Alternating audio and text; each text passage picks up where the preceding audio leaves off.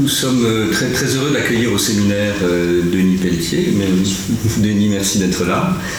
Euh, Denis Pelletier, directeur d'études à l'EPHE, un très bon connaisseur du catholicisme contemporain, parmi ses ouvrages La crise catholique, Religion, Société politique 1965-1978, publié chez Payot. Plus récemment, Une histoire des catholiques en France, de, de 89 à nos jours. Et euh, depuis quelques années, Denis euh, dirige également une revue, une revue universitaire consacrée aux religieux, que nous sommes quelques-uns à, bien connaître ici, les archives en sciences sociales des religions. C'est une revue qui est publiée par l'École de hautes études en sciences sociales.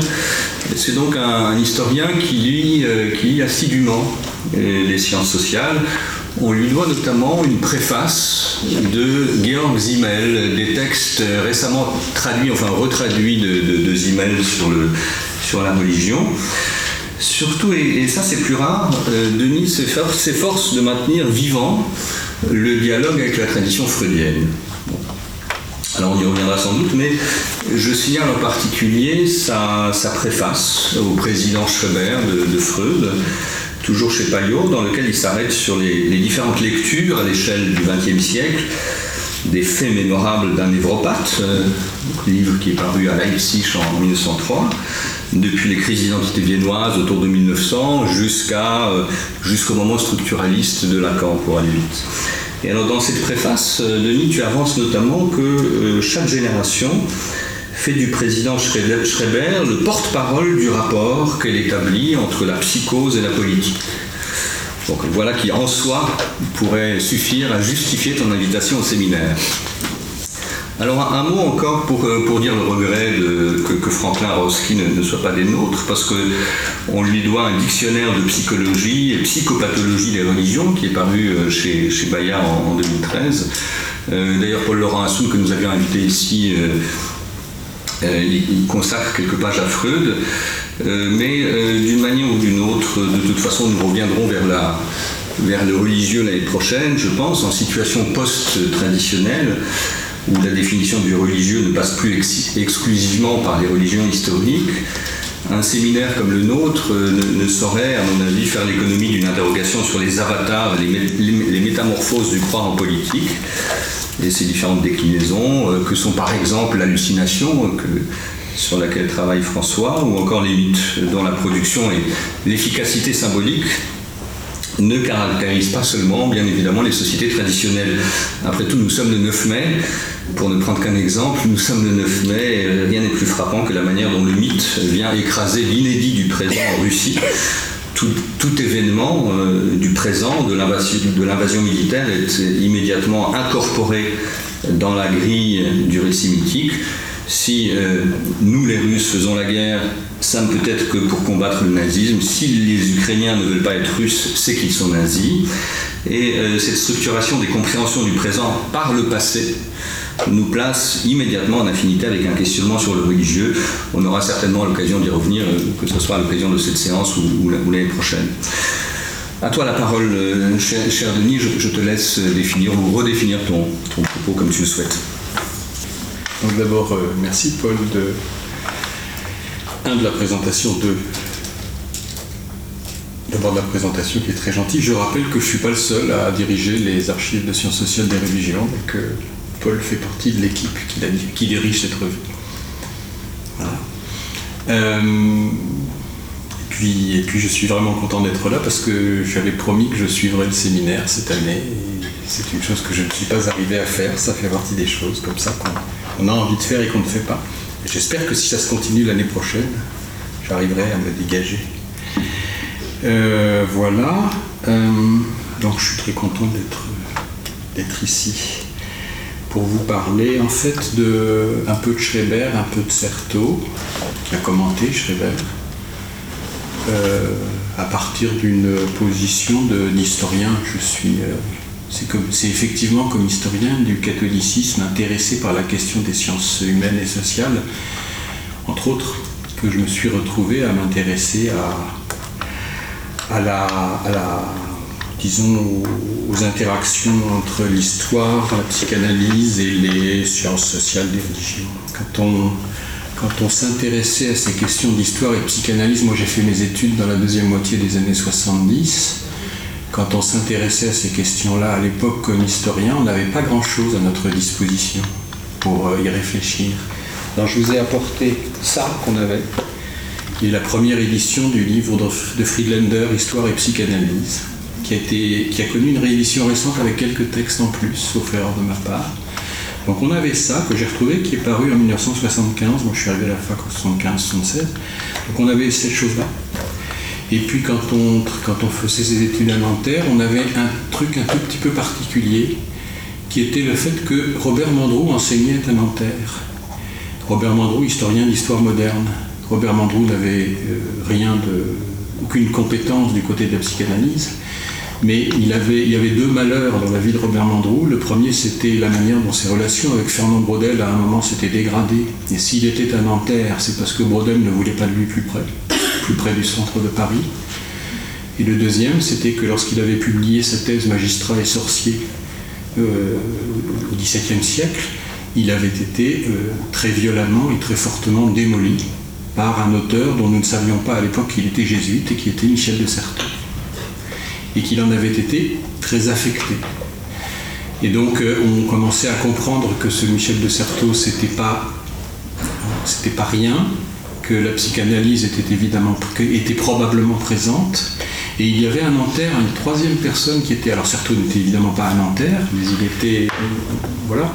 Et il y avait une troisième personne qui servait un peu d'intermédiaire, pas tout à fait d'intermédiaire, mais qui pouvait être une interlocutrice, et c'était Régine Robin, qu'un certain nombre d'entre vous connaissent peut-être, et Régine Robin qui était historienne de formation et qui, on voyait, avec laquelle on pouvait parler d'histoire et de psychanalyse, mais dont on voyait aussi qu'elle se déplaçait vers autre chose. Elle a fini par partir au Canada et par travailler euh, d'une manière un peu, euh, un peu, un peu enfant-tireuse ou enfranche-tireuse, je ne sais pas comment on doit dire, mais par se déplacer par rapport à l'histoire. Il y avait évidemment une vraie, on, sentait une sorte de difficulté pour euh, arriver à articuler le discours de l'histoire et le discours de la psychanalyse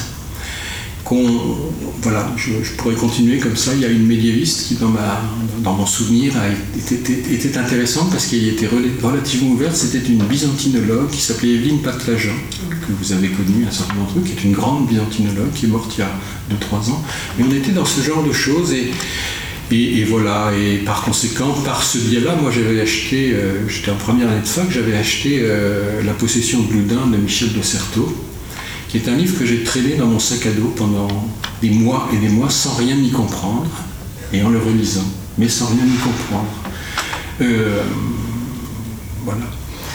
Euh, Schreiber, c'est autre chose. L'intérêt pour Schreiber, c'est autre chose. Euh, avec le temps, on finit par travailler sur Certeau et par, sans publier de choses tout de suite dessus, mais on finit par travailler sur Certeau.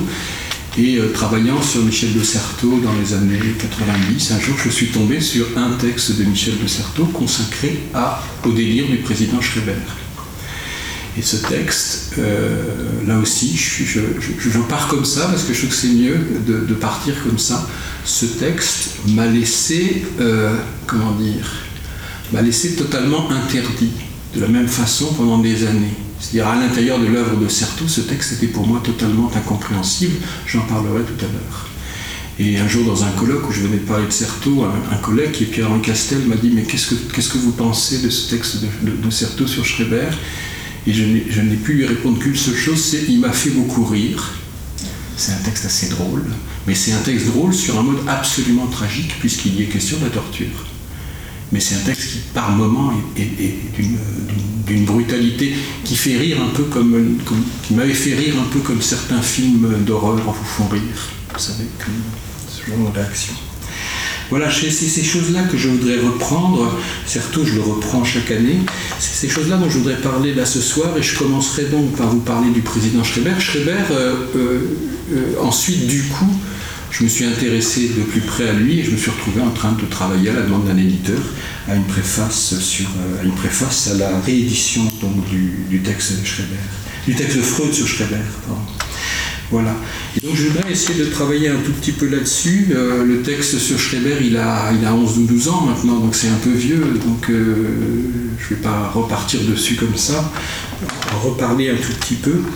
Mais avec derrière une autre question qui est une surprise grandissante. Par contre, Certeau, je le lis et je le relis souvent, et avec une surprise grandissante qui tient à la, à la drôle de présence de la psychanalyse dans l'œuvre de Certeau, dès lors qu'on s'intéresse à ses travaux d'historien et au sentiment qu'on a qu'elle est à la fois présente et absente, que eh, bien sûr la référence à, Freud et la référence à la psychanalyse est très présente dans Certeau à partir des années 65, 67, 68, mais en même temps j'ai le sentiment qu'on peut lire toute son œuvre sans elle.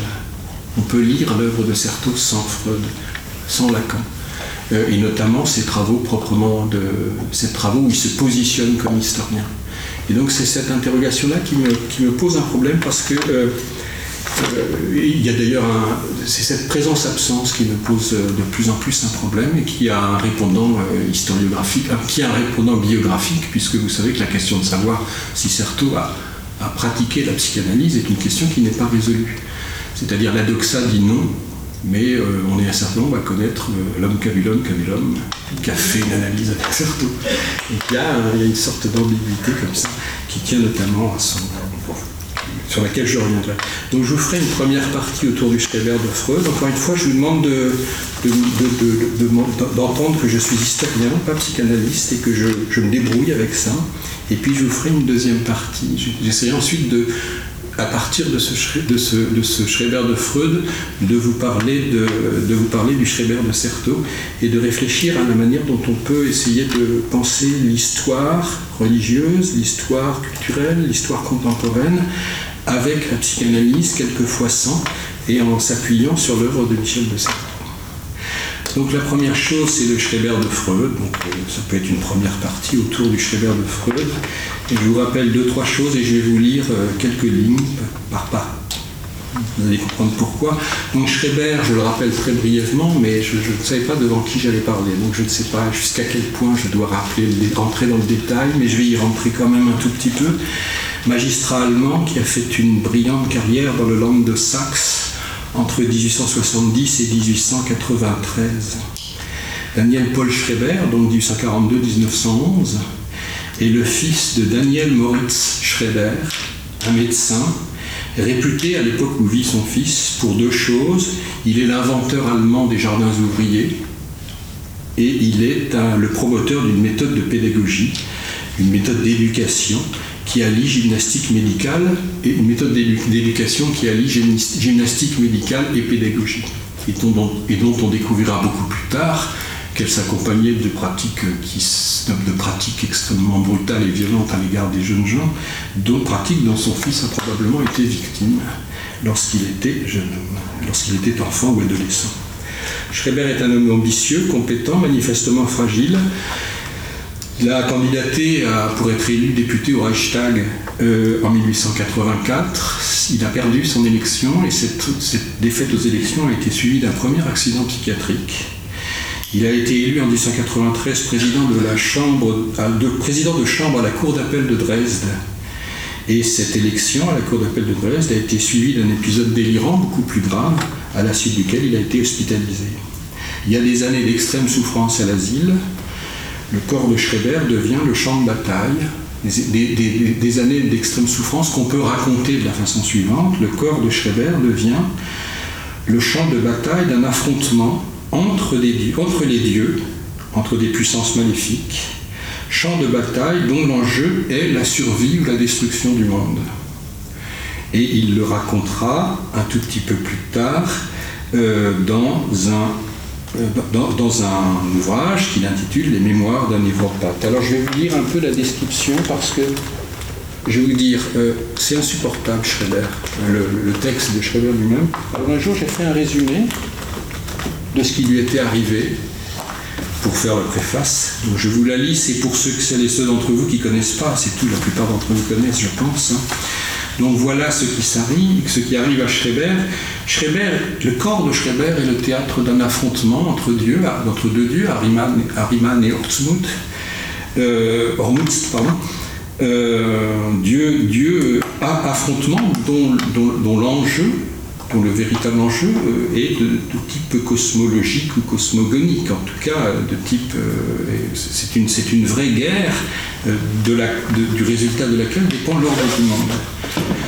Et donc, d'avoir son corps qui est le terrain de bataille de cette guerre suscite effectivement un certain nombre de souffrances et de mésaventures. Menacé, là c'est là que je commence ma lecture, menacé d'être transformé en femme par émasculation, il est privé de plusieurs de ses organes, intestin, poumon, œsophage, vessie, larynx, soumis à l'interpellation nuit et jour de voix intérieures qui le forcent sans répit à répondre à des questions absurdes et à des injonctions humiliantes, formulées dans une langue de fond archaïque proche de l'ancien allemand, et qui va se révéler la langue même de Dieu.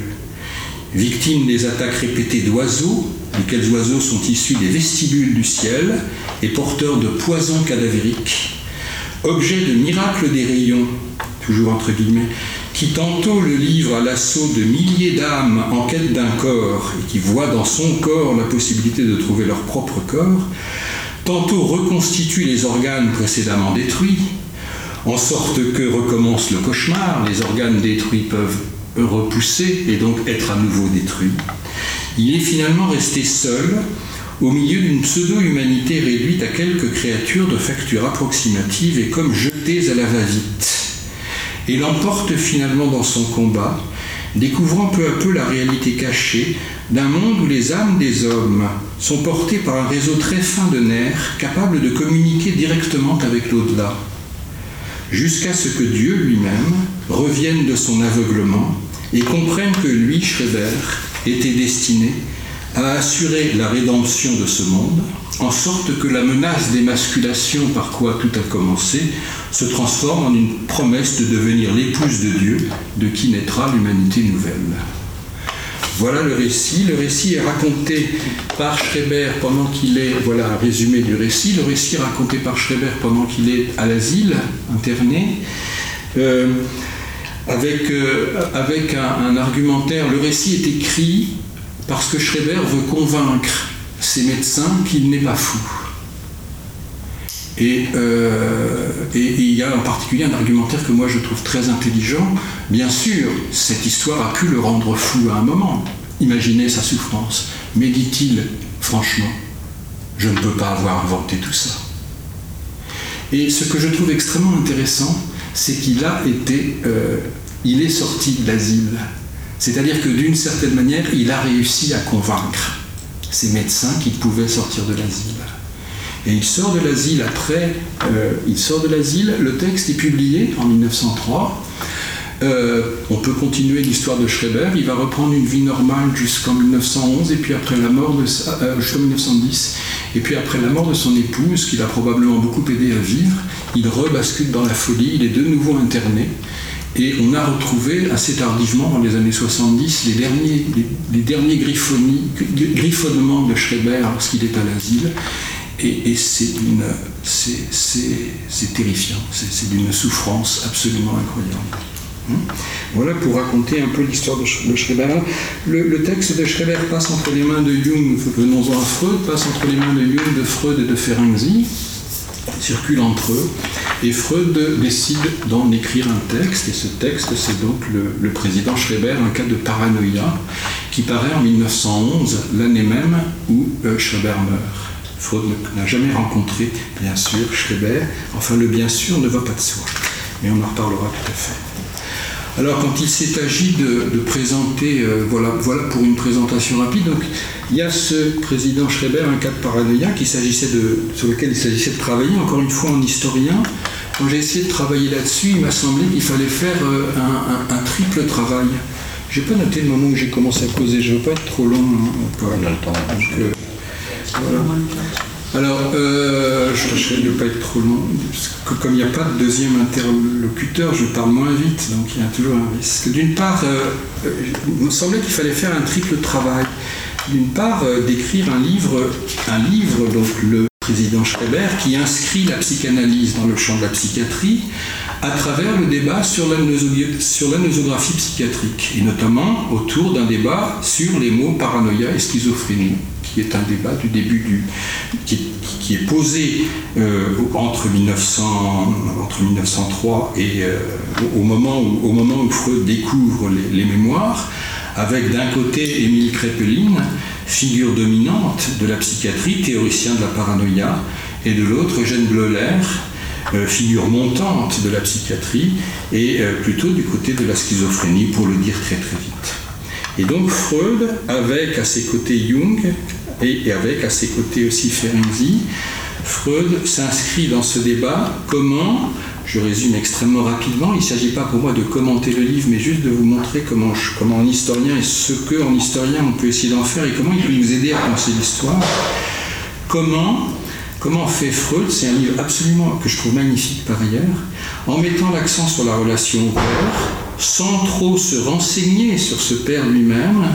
Hein, euh, il a pris quelques renseignements, mais très peu, vraiment très très peu, mais en faisant le lien entre la figure du père dans le délire de, dans le délire Schreber et la figure du psychiatre de la famille qui est Flexig et qui occupe dans ce délire, qui est le docteur Flexig et qui occupe dans ce délire une place tout à fait centrale parce qu'il est en quelque sorte, il entretient en quelque sorte une une, guerre, il y a entre les Flexig et les Schreber une guerre qui dure depuis bien longtemps et qui a précédé la guerre des dieux. Hein. en mettant aussi l'accent sur le fait, je trouve que c'est un des coups de génie de Freud, que le délire de Schreber n'est pas un est un délire de reconstruction. C'est-à-dire que le récit que fait Schreber est le récit non pas de sa folie, mais le récit avec lequel il sort de sa folie. Et que c'est donc un délire de reconstruction après l'apogée de la crise. Un délire de reconstruction qui commence avec une désignation, une nuit, euh, une nuit, Dieu a désigné, euh, a désigné, a nommé Schreber de ce mot, Luder. Une nuit, Schreber s'est entendu nommer Luder. Luder, ça veut dire pourriture, ça veut dire euh, charogne, ça peut vouloir dire salope, ça peut vouloir dire putain, c'est un mot un peu, un peu compliqué. Mais à partir de cette nomination qui rend son identité à Schreber, il y a un discours de, reconstruction qui est possible. Et bien sûr, comment fait Freud? C'est dans ce texte qu'il déploie sa, sa, formidable mécanique du fantasme de désir homosexuel qui organise le délire paranoïaque. Hein mécanique bien connue, à partir de l'impossible, du je, je l'aime qui est impossible, hein, à partir du je l'aime, de la négation du je l'aime, je ne l'aime pas, de l'inversion du je ne l'aime pas qui devient je le hais, et de la projection je le hais parce qu'il me persécute. Et on a l'explication, on a la, à mon sens une des premières très belles explications du mécanisme de la paranoïa dans l'œuvre de Freud. Où est la religion dans cette histoire-là? Je vais très très vite hein, sur ce résumé, c'est pas, ce, pas ce, que, ce que je voulais dire euh, aujourd'hui. Où est la religion là-dedans? La religion, d'une part, elle, elle, supporte le elle supporte le délire. Schreber est un homme cultivé, évidemment, extrêmement cultivé, qui, a, qui est agnostique, qui est un moqueur de Dieu, dit Freud. Freud l'a très précisément dit très précisément lu, qui est un moqueur de Dieu, qui est capable de se moquer, mais il est extraordinairement cultivé. Il a cette culture des, des, lumières, euh, des, lumières allemandes euh, qui est assez formidable. Et dans, le, dans l'histoire qu'il raconte, ou plutôt dans le, dans, le, dans, le délire, dans son délire, il fait œuvre de théologien. Il y a un très joli livre de Jean Alouche, justement, que vous avez invité, et qui s'intitule Schreiber théologien, qui date de 2013 il y a un vrai travail, il y a une vraie volonté de, travail théologique. Il y a dans l'œuvre de Freud sur, euh, sur Schreber quelque chose que je trouve très intéressant et qui est un travail de déqualification, requalification. Euh, un délire, au fond, c'est un délire religieux qui devient le support de la réflexion sur la psychose paranoïaque. Et donc dans le moment même où l'on déqualifie la religion comme une, forme de, névrose, et on connaît la critique de la religion que conduit Freud tout au long de sa vie, enfin tout au long, tout au long de son œuvre, il y a une requalification de la religion à travers le sens qu'elle peut prendre dans le champ même, ou l'utilité qu'elle peut avoir, le sens qu'elle peut fournir dans le champ même de la psychanalyse. Un peu analogue à ce qu'il fera l'année suivante, en 1912, avec Totem et Tabou cette façon de. Euh, je pense à cette lettre que j'ai notée, du coup, enfin cet extrait d'une lettre à Louis Andrea Salomé qui date du 6 janvier 1935 euh, ce qui rend la religion forte, ce n'est pas sa vérité réelle, mais sa vérité historique. Ce qui rend la religion forte, ce n'est pas sa vérité réelle, mais sa vérité historique. Qui est pour moi quelque chose de très intéressant parce que euh, moi je travaille depuis longtemps sur une des choses qui m'intéresse, notamment aux archives, c'est ce que les sciences sociales font à, la, religion, en quelque sorte. Et je trouve assez fascinant, assez intéressant cette manière dont on voit bien comment les sciences sociales, à travers le regard critique qu'elles peuvent construire sur la, sur, sur la religion, la croyance religieuse, l'expérience religieuse, appelez-la comme vous voulez, euh, fabriquent un discours critique, mais comment ce discours critique est réinvesti ensuite, ou permet de réinvestir la religion dans le champ des sciences sociales? Pour vous donner un exemple bien éloigné du Schreiber de Freud, vous prenez Bourdieu et vous voyez la manière dont son discours de la critique de la religion sous le registre de l'illusion, ou plus exactement de l'illusio, qui n'est pas tout à fait la même chose, s'accompagne du réinvestissement d'un certain nombre de concepts qui viennent du champ religieux pour comprendre la sociologie. Et c'est ce schéma que je retrouve mutatis mutandis dans le, Schreiber de Freud et dans l'attitude qu'a Freud tout au long de sa carrière, tout au long de son œuvre, à l'égard du fait religieux. Et je le trouve extrêmement intéressant, ce schéma de déqualification, en quelque sorte requalification. Alors il y aurait beaucoup d'autres choses à dire, euh, mais du coup, euh, du coup, euh, on bascule dans une seconde approche. Je vous ai dit que j'avais essayé de, construire plusieurs approches. Donc il y a cette première approche qui consistait à expliquer un peu ce qu'il y avait dans le... Alors après, je vais expliquer un peu plus en détail, hein, là je passe très vite. Mais du coup, on bascule dans une seconde approche qui est, qui est plutôt contextuelle, qui renvoie le livre à la volonté de Freud de faire de la psychanalyse non plus seulement une thérapeutique, mais une théorie de la culture. Et le Schreiber de Freud occupe une place très particulière, je trouve, dans cette bascule. Au fond, en s'intéressant aux, mémoires de Schreiber qui ont été publiées, Freud s'attaque à une œuvre et à un auteur. Et ce qui est frappant quand on lit le Schreiber de Freud, c'est que Freud a un grand respect pour Schreiber en tant qu'auteur. Il le, le traite vraiment comme un interlocuteur. Alors dans ce cadre, on peut mettre en œuvre deux chronologies, ça c'est une réaction d'historien. Dans ce cadre, dans cette, perspective-là, on peut mettre en œuvre deux chronologies. On peut mettre en œuvre une chronologie courte, proprement contextuelle. Ce n'est pas tout à fait la première fois que Freud s'occupe d'une œuvre d'art. Ce n'est pas tout à fait la première fois que Freud s'occupe d'une œuvre de création, d'une œuvre d'art, d'une œuvre de culture. En 1907, il a publié son texte sur la Gradiva de Hein, le, délire et les rêves de la dans la Gradiva-Biensen. Et en 1911, il publie Un souvenir d'enfance de Léonard de Vinci. Donc il y a un moment comme ça qui est intéressant parce que la, production, la, la production culturelle rentre dans le, travail de Freud.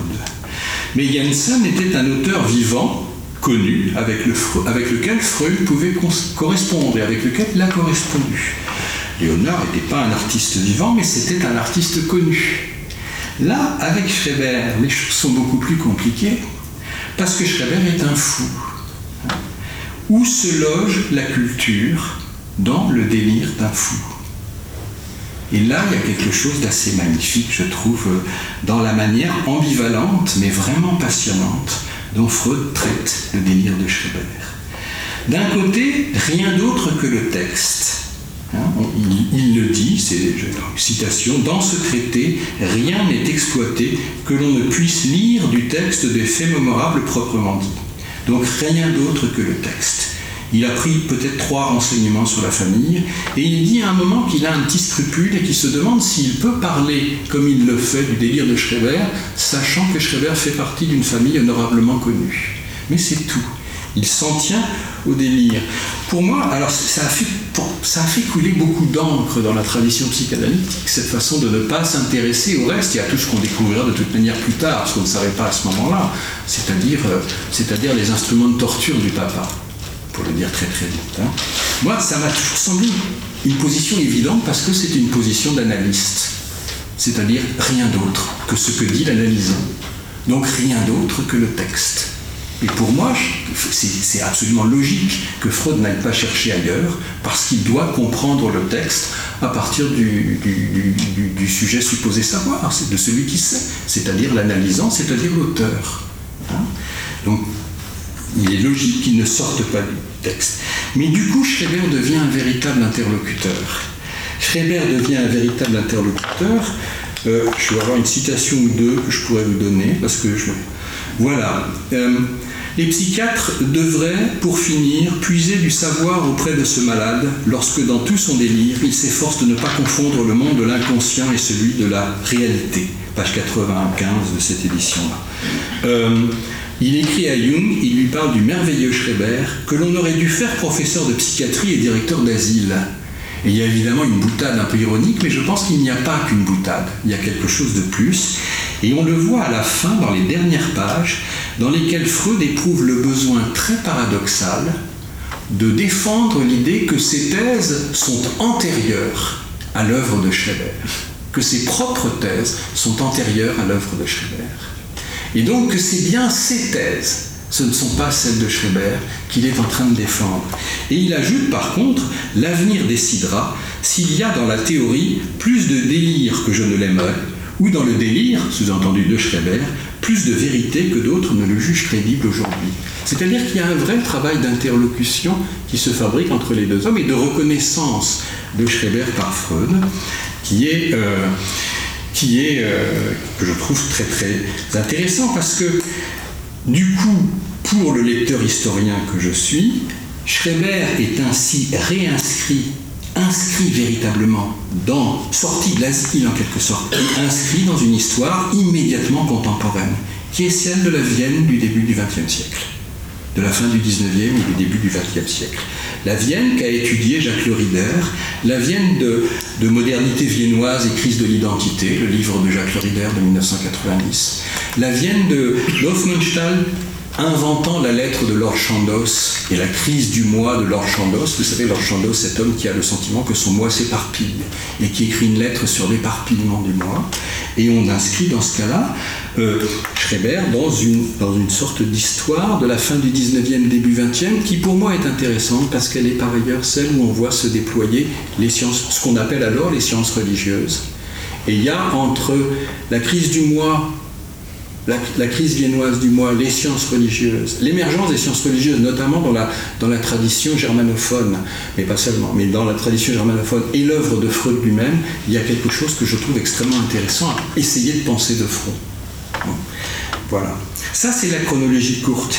Et puis, il y a une chronologie plus longue, qui est, qui est la chronologie ultérieure, c'est-à-dire qu'à partir du moment où Schreber euh, a fait œuvre de culture aux yeux de Freud, eh bien, on rentre dans la série des livres de Freud qui inscrivent la psychanalyse dans une, théorie, de la culture. Et donc Schreber, c'est, le début de quelque chose qui va donner ensuite Totem et Tabou, 1911-1913, puis Psychologie des masses et Analyse du moi, puis L'avenir d'une illusion, puis Malaise dans la culture, puis ce très très beau livre qu'est L'homme Moïse et le monothéisme. Et ce que je trouve extrêmement intéressant dans le Schreber, c'est qu'en même temps, tout en commençant à s'inscrire dans cette... Il est vraiment à la jonction, c'est-à-dire qu'on est à la fois dans une sorte d'écriture qui mime la cure analytique, puisqu'il n'y a que le texte, et en même temps, on est déjà dans quelque chose qui commence à fabriquer une théorie de la culture. Ça, pour moi, c'est vraiment passionnant.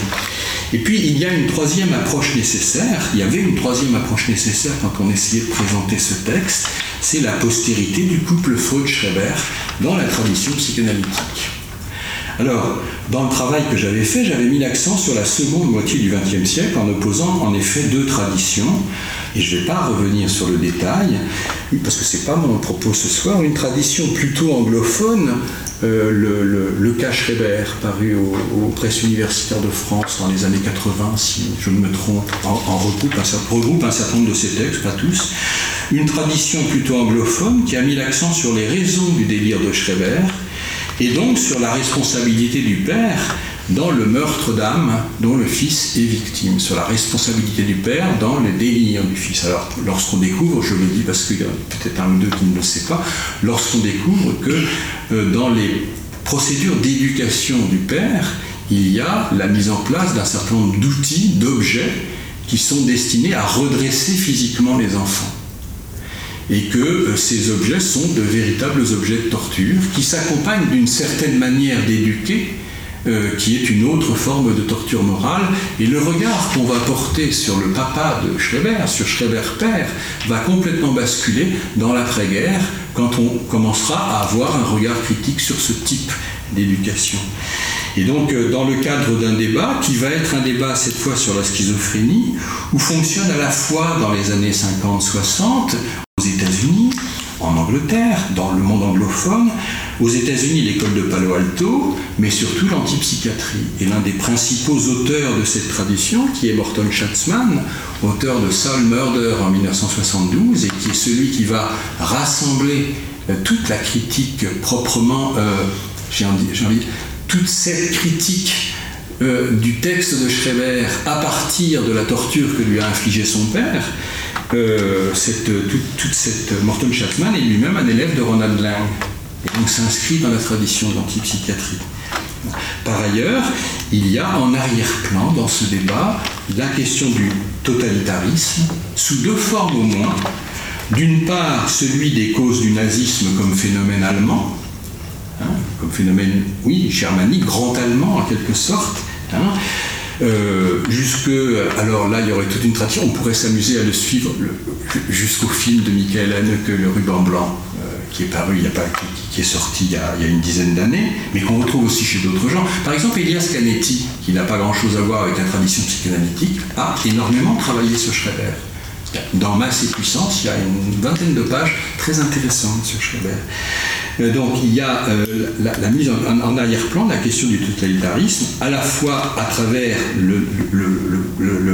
la voie allemande, en quelque sorte, hein, le Sonderweg, vers le totalitarisme en Allemagne, les débats sur le Sonderweg, et puis aussi le totalitarisme à travers la question de l'institution totalitaire, avec Erling Hoffmann, Asile, au début des années 60. Et on a cette première tradition.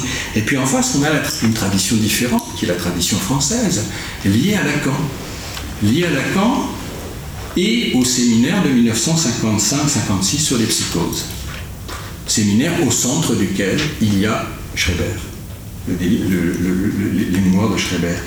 Avec cette posture de Freud qui consiste à récuser toute démarche psychogénétique, c'est-à-dire à n'absolument pas se demander pourquoi Schreber est devenu fou, il n'y a pas de psychogenèse, dit-il, la première chose, c'est qu'il n'y a pas de psychogenèse, et donc simplement analyser le déploiement du discours de Schreber en le citant beaucoup. Et si vous regardez, si vous lisez le, séminaire sur les, psychoses, c'est absolument extraordinaire comme Lacan cite Schreber et est très très attentif à ce que Schreber raconte avec euh, la trilogie Dieu, Flexide le Père, et ce, texte qui conduit, euh, qui conduit Lacan à, la notion de forclusion du nom du Père. Et tout de même, hein, Schreber a conduit Freud à la psychose paranoïaque, et Schreber a conduit Lacan à la forclusion du nom du Père. Quand même, c'est un bel auteur. Insupportable, mais beau. Et donc Lacan fait traduire Schreber en français, et je pense, oui, c'est euh, en 1975, je ne l'ai pas apporté parce qu'il est. ce, livre est une mauvaise compagnie.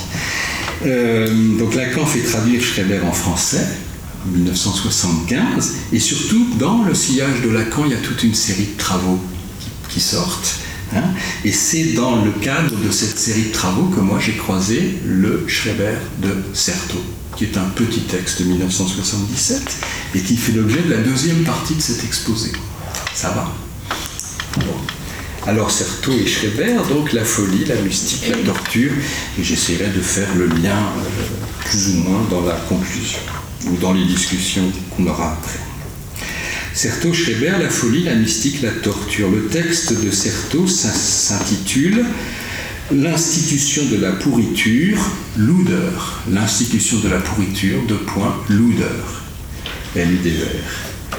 Conférence de 1977. C'est la première édition, oui. Comment? Conférence de 1977 aux journées annuelles de l'école freudienne de Paris qui se tiennent à Lille en 77. Texte paru dans Action poétique en décembre 1977, paru aussi dans les actes du colloque, dans les actes de la conférence, donc dans la lettre de l'école en mars 78, et texte finalement repris par Luce Giard dans un, ouvrage posthume qui recueille un certain nombre d'articles de, de, de, Certeau, Histoire et psychanalyse entre science et fiction, dont la première édition doit dater de 1987. Je signale qu'il y a euh, un complément qui est longtemps resté inédit à ce texte, qui est un, petit dossier qu'avait constitué Certeau au milieu des années 70 sur la torture à partir de son expérience indirecte, hein, il a pas, mais de l'expérience de ses amis latino-américains victimes de la torture, en notamment en Argentine et au Brésil, un tout petit peu en Uruguay. Euh, euh, ce texte, euh, ce texte, ce document, ce petit texte, cette petite série de textes sur la torture ont finalement été publiés par Luce en 2016 dans la troisième édition d'Histoire et psychanalyse entre science et fiction, accompagnée d'une petite lettre de Vidal-Naquet qui fait, qui fait écho au, enfin qui parle des discussions que lui et Vidal que lui et Certeau avaient autour de la torture. Et où Vidal explique, il y avait quelque chose de très limpide dans ses explications. Il dit ben, on n'était pas d'accord, mais c'était bien. Euh, pour moi, la torture, ça avait pour but de faire parler, et pour lui, la torture, ça avait pour but de marquer les corps, de marquer de la parole dans les corps, et de la parole de la, parole de la dictature dans les corps. C'est un petit texte extrêmement intéressant. Alors, euh, euh, la folie, la mystique, la torture, c'est ce qui est au cœur de l'institution de la pourriture Loudeur. Alors, on connaît Michel de Certeau, euh, jésuite, jésuite érudit, né en 1924, si mes souvenirs sont exacts euh, qui aurait pu toute, toute, sa vie faire une carrière de jésuite érudit, comme la compagnie de Jésus est tellement bonne pour en produire. Ami d'Henri Glubac, jeune ami, très jeune ami d'Henri Glubac, une sorte de, parent, euh, produisant un certain nombre d'éditions critiques euh, pendant plusieurs années autour des débuts de la compagnie de Jésus. le, notamment le, mémorial de Pierre Fabre, donc l'un des fondateurs de la Compagnie de Jésus, dont il publie une édition critique, et c'est son premier travail d'érudit. Formé à l'école de l'érudition euh, philologique, qu'est l'école pratique des hautes études, il a suivi le séminaire de Jean Cibal, et découvrant, à la suite de son travail sur Fabre, l'œuvre de Surin, l'un des grands jésuites mystiques du XVIIe siècle. Et nouant, certes, avec Surin, une sorte d'amitié d'amitié à travers les âges, qui ne, qui ne le lâchera jamais, et qui fait que Surin, Jean-Joseph Surin, dans son œuvre du XVIIe, a été une sorte d'interlocuteur permanent de Michel de Certeau pendant toute sa vie.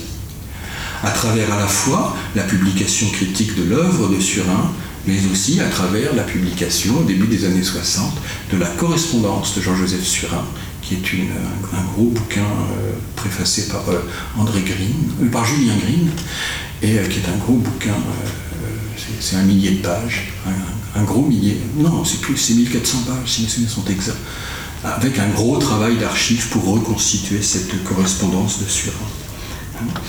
Et donc, il aurait pu ne rester qu'à toute sa vie que cet, auteur érudit, ce jésuite érudit, et le compagnonnage avec Surin l'a fait basculer dans autre chose, notamment à travers la relation que Surin a nouée au cours de la possession de Loudun, de, l'affaire de, la possession de Loudun au XVIIe siècle, à travers la, relation que euh, Surin a nouée avec Mère Jeanne des Anges, la euh, supérieure du couvent des Ursulines, possédée, et dans laquelle, sans le dire tout à fait, il a vu, je pense, une forme de, préfiguration de la relation analytique.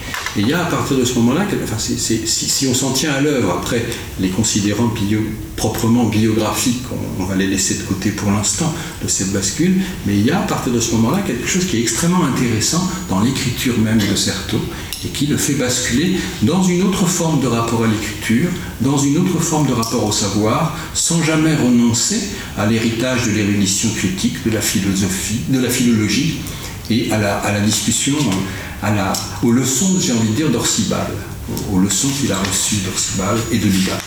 même si ses relations avec Lubac vont se, vont se détériorer. Et il devient le Certeau que nous connaissons tous et qui est le Certeau de l'après 68, en quelque sorte. Il devient une sorte d'intellectuel, un intellectuel engagé et engagé d'une manière très particulière. Le lieu de l'engagement, pour moi, le lieu de l'engagement intellectuel de Certeau, c'est la question des sciences sociales, dans laquelle il voit, euh, c'est la question des sciences sociales et la manière dont, à partir de 68, euh, il y a une sorte de, de, reconfiguration de la de, crise de, de ce qu'il appelle la configuration sociale des savoirs, dont la psychanalyse est un des ressorts, et dans laquelle lui, le jésuite, longtemps spécialiste du XVIe et du XVIIe, voit quelque chose comme la reprise ou le retour de la crise que la sorcellerie d'une part, la mystique de l'autre, avait créée dans l'architecture sociale des savoirs au XVIIe siècle. Cette espèce de répétition de la crise à trois siècles d'intervalle est absolument centrale pour comprendre Certeau, parce qu'elle permet de comprendre à la fois comment il n'a jamais cessé d'être le jésuite qui jusqu'à la fin de sa vie prétend conserver, euh, avoir encore la faiblesse de croire, titre d'un de, ses articles de, la fin de sa vie, et comment en même temps il produit, à partir de, l'événement 68, un discours extrêmement critique sur euh, ce croire et cette, ces croyances et cet édifice. Discours extrêmement critique qui lui permet par ailleurs de repenser euh, l'architecture des sciences sociales et des sciences humaines. Donc voilà un petit peu pour le dire très rapidement. Luder, donc Luder, euh, le lien entre mystique et psychanalyse, vous le savez, c'est un grand classique. C'est un grand classique de, l'histoire des sciences religieuses, de l'histoire des sciences sociales des, religions, depuis, euh, depuis, les, depuis les, la première réception de, depuis la première réception de Freud en France dans, la, dans, la, dans, la, dans les années 1910-1920 jusqu'à. Enfin, c'est vraiment un très très grand classique. Et avant le lien entre psychiatrie avant la psychanalyse, le lien entre psychiatrie et mystique est une vieille histoire qui est à peu près euh, euh, consubstantielle à l'histoire de, la, mystique. Donc euh, la chose est ancienne. Certeau rappelle dans ce, dans ce... Alors comment rendre compte de l'article? D'abord l'oudeur, l'oudeur je vous l'ai dit, pourriture charogne. La première chose qu'on trouve dans l'article de Certeau, c'est une réflexion sur l'acte de nommer. Euh, encore une fois, je vous le disais tout à l'heure, euh, euh, Schreiber a été nommé par le dieu Ariman, il a été nommé Luder. Certes rappelle que pendant cette unique nuit de 1894, Certeau est cultivé, il se souvient probablement quand il écrit ça de la nuit, mystique de Pascal, de, la, nuit de Pascal, il se souvient aussi parce qu'il travaille sur la mystique depuis longtemps de ce qu'est la nuit mystique dans l'œuvre de Jean de la Croix, dont il va reparler, et donc il y a évidemment pas mal de, choses qui passent à travers ce discours. Cette nuit-là, donc, le dieu Ariman a interpellé Schreiber, l'a nommé, et cette nomination est donc, dit-il, le début du délire de reconstruction.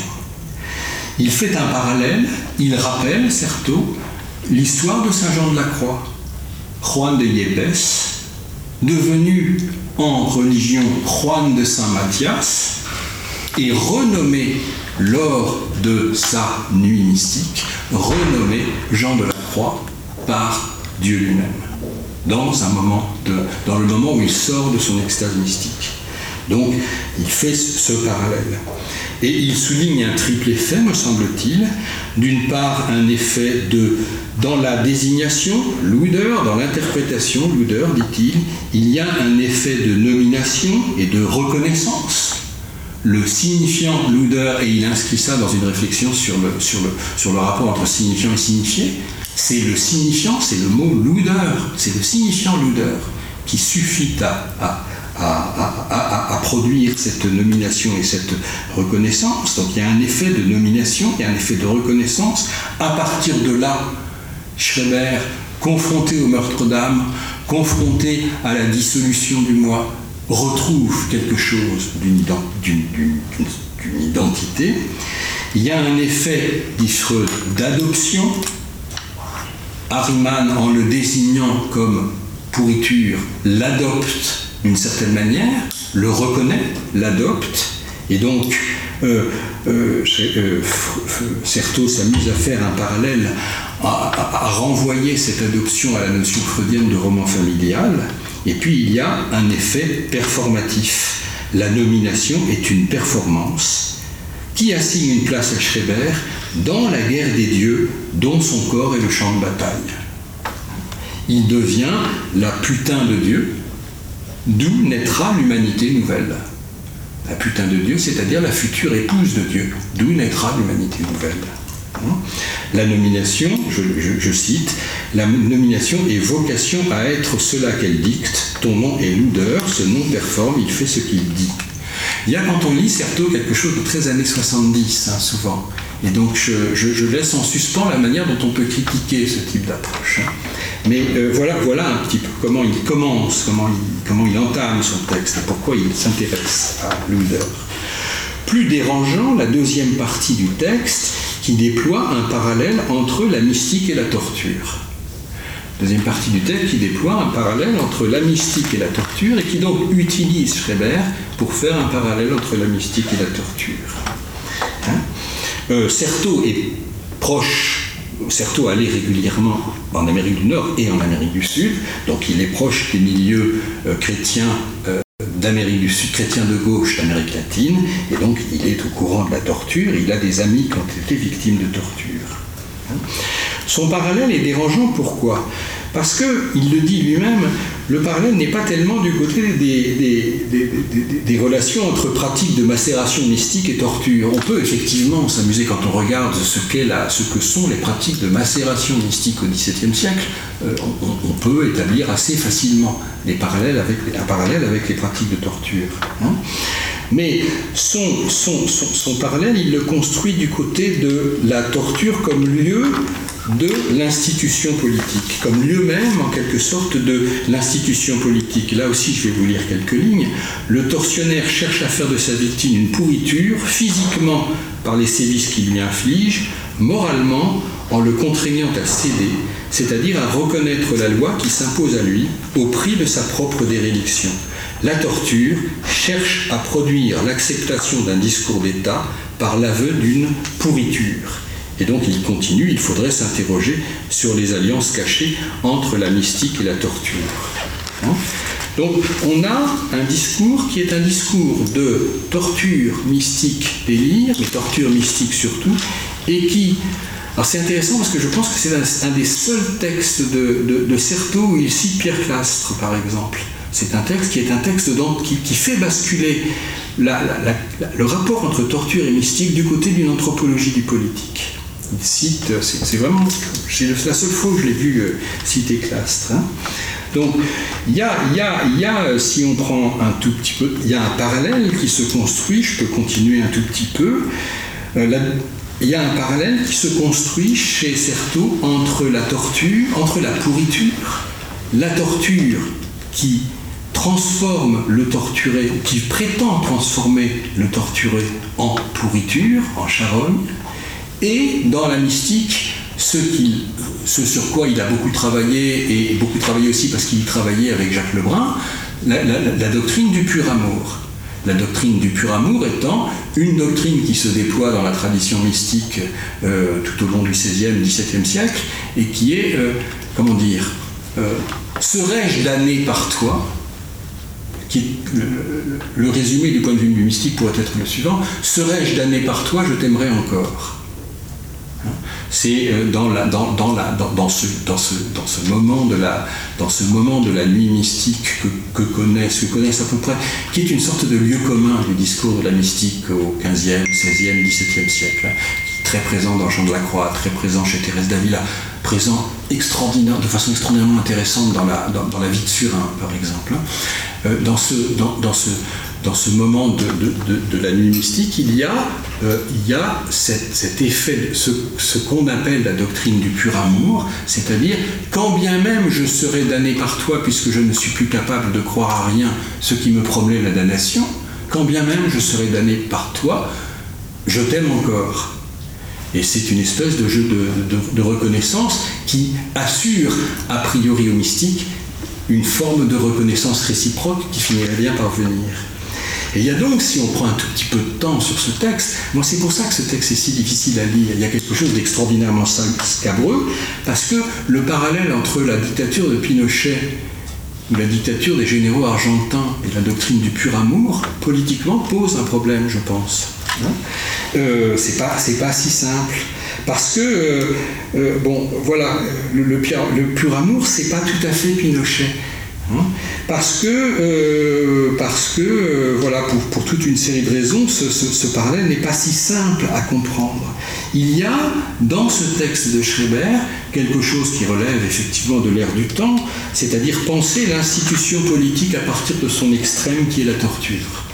Essayer de réfléchir à ce que c'est que l'institution politique à partir de son extrême, à partir de sa marge extrême qui est la pratique de la torture. Et il y a en même temps quelque chose que je trouve extrêmement intéressant, c'est qu'à côté du pur amour, il met en avant, citant à nouveau Jean de la Croix, mais c'est aussi une sorte de lieu commun du discours de la mystique euh, du XVIe, le passa. Dans la montée mystique, il y, a une expression qui revient et qui revient en permanence, notamment dans l'œuvre de, de, de, Jean de la Croix, c'est passa. Et ce que j'y suis, non, ce n'est pas ça, ce n'est pas encore ça. Et ce passa est utilisé par Certeau pour dire, au fond, le torturé, dans le moment même où il est réduit à être, euh, à être une pourriture par celui qui le torture, il n'est pas ça. Et ce passa renvoie chez Certeau à tout ce qu'il y a à côté de l'acte de torture qui est en train de se passer, c'est-à-dire les luttes, c'est-à-dire les camarades, c'est-à-dire les compagnons, c'est-à-dire le reste, c'est-à-dire ce qui peut-être peut faire tenir le torturé. Et donc, moi je comprends, quand je lis ce texte. Alors, encore une fois, ce texte-là est très particulier, fait partie d'un dossier plus long, et le dossier plus long n'a jamais été publié par Certeau. Et je pense qu'il y a des raisons. C'est-à-dire, c'est, à mon sens, c'était probablement très compliqué d'aller jusqu'au bout de ce type de réflexion et de le tenir. Et donc, ce qu'il a publié, c'est ce qui le concerne plus directement et qui, parle de la mystique. Et on voit fonctionner à partir de ce moment-là une espèce de triangle dont il dit à la fin, comme s'il y avait besoin de le dire, euh, dont il explique à la fin que, dont il montre à la fin que que ça n'est pas simplement une comparaison scabreuse, mais que le triangle qu'il a construit a pour objectif de, de, conserver du sens à la vie du torturé dans le moment même où la torture le prive de toute possibilité de sens. Et c'est là que le lien avec Schreiber se fabrique. D'accord? Voilà un peu, euh, c'est vraiment encore une fois un drôle de texte, et donc pour, pour essayer d'avancer euh, sur, cette, sur cette chose. Eh ben, la vraie question, c'est comment faire de l'histoire avec tout ça? La vraie question pour moi, c'est comment faire de l'histoire avec tout ça? C'est une question que je me pose depuis longtemps. Et ma conviction est que Certeau, qui est un lecteur de Freud et de Lacan, bien sûr, qui est un acteur de l'école freudienne de Paris, on le sait par ailleurs, euh, cette difficulté, au fond, pourquoi le texte n'est-il pas publié? Le texte n'est pas publié parce que je pense que ce type de démarche est impubliable en termes de commentaires d'actualité ou en termes de démarche historienne. Et moi, mon sentiment de plus en plus fort à chaque fois que je lis Certeau, c'est que Certeau connaît bien Freud, connaît bien Lacan, mais que mais dès lors qu'il se pose en historien, il tient la psychanalyse en lisière de son travail. Quand bien même la psychanalyse lui sert, il tient la psychanalyse en lisière de, son travail.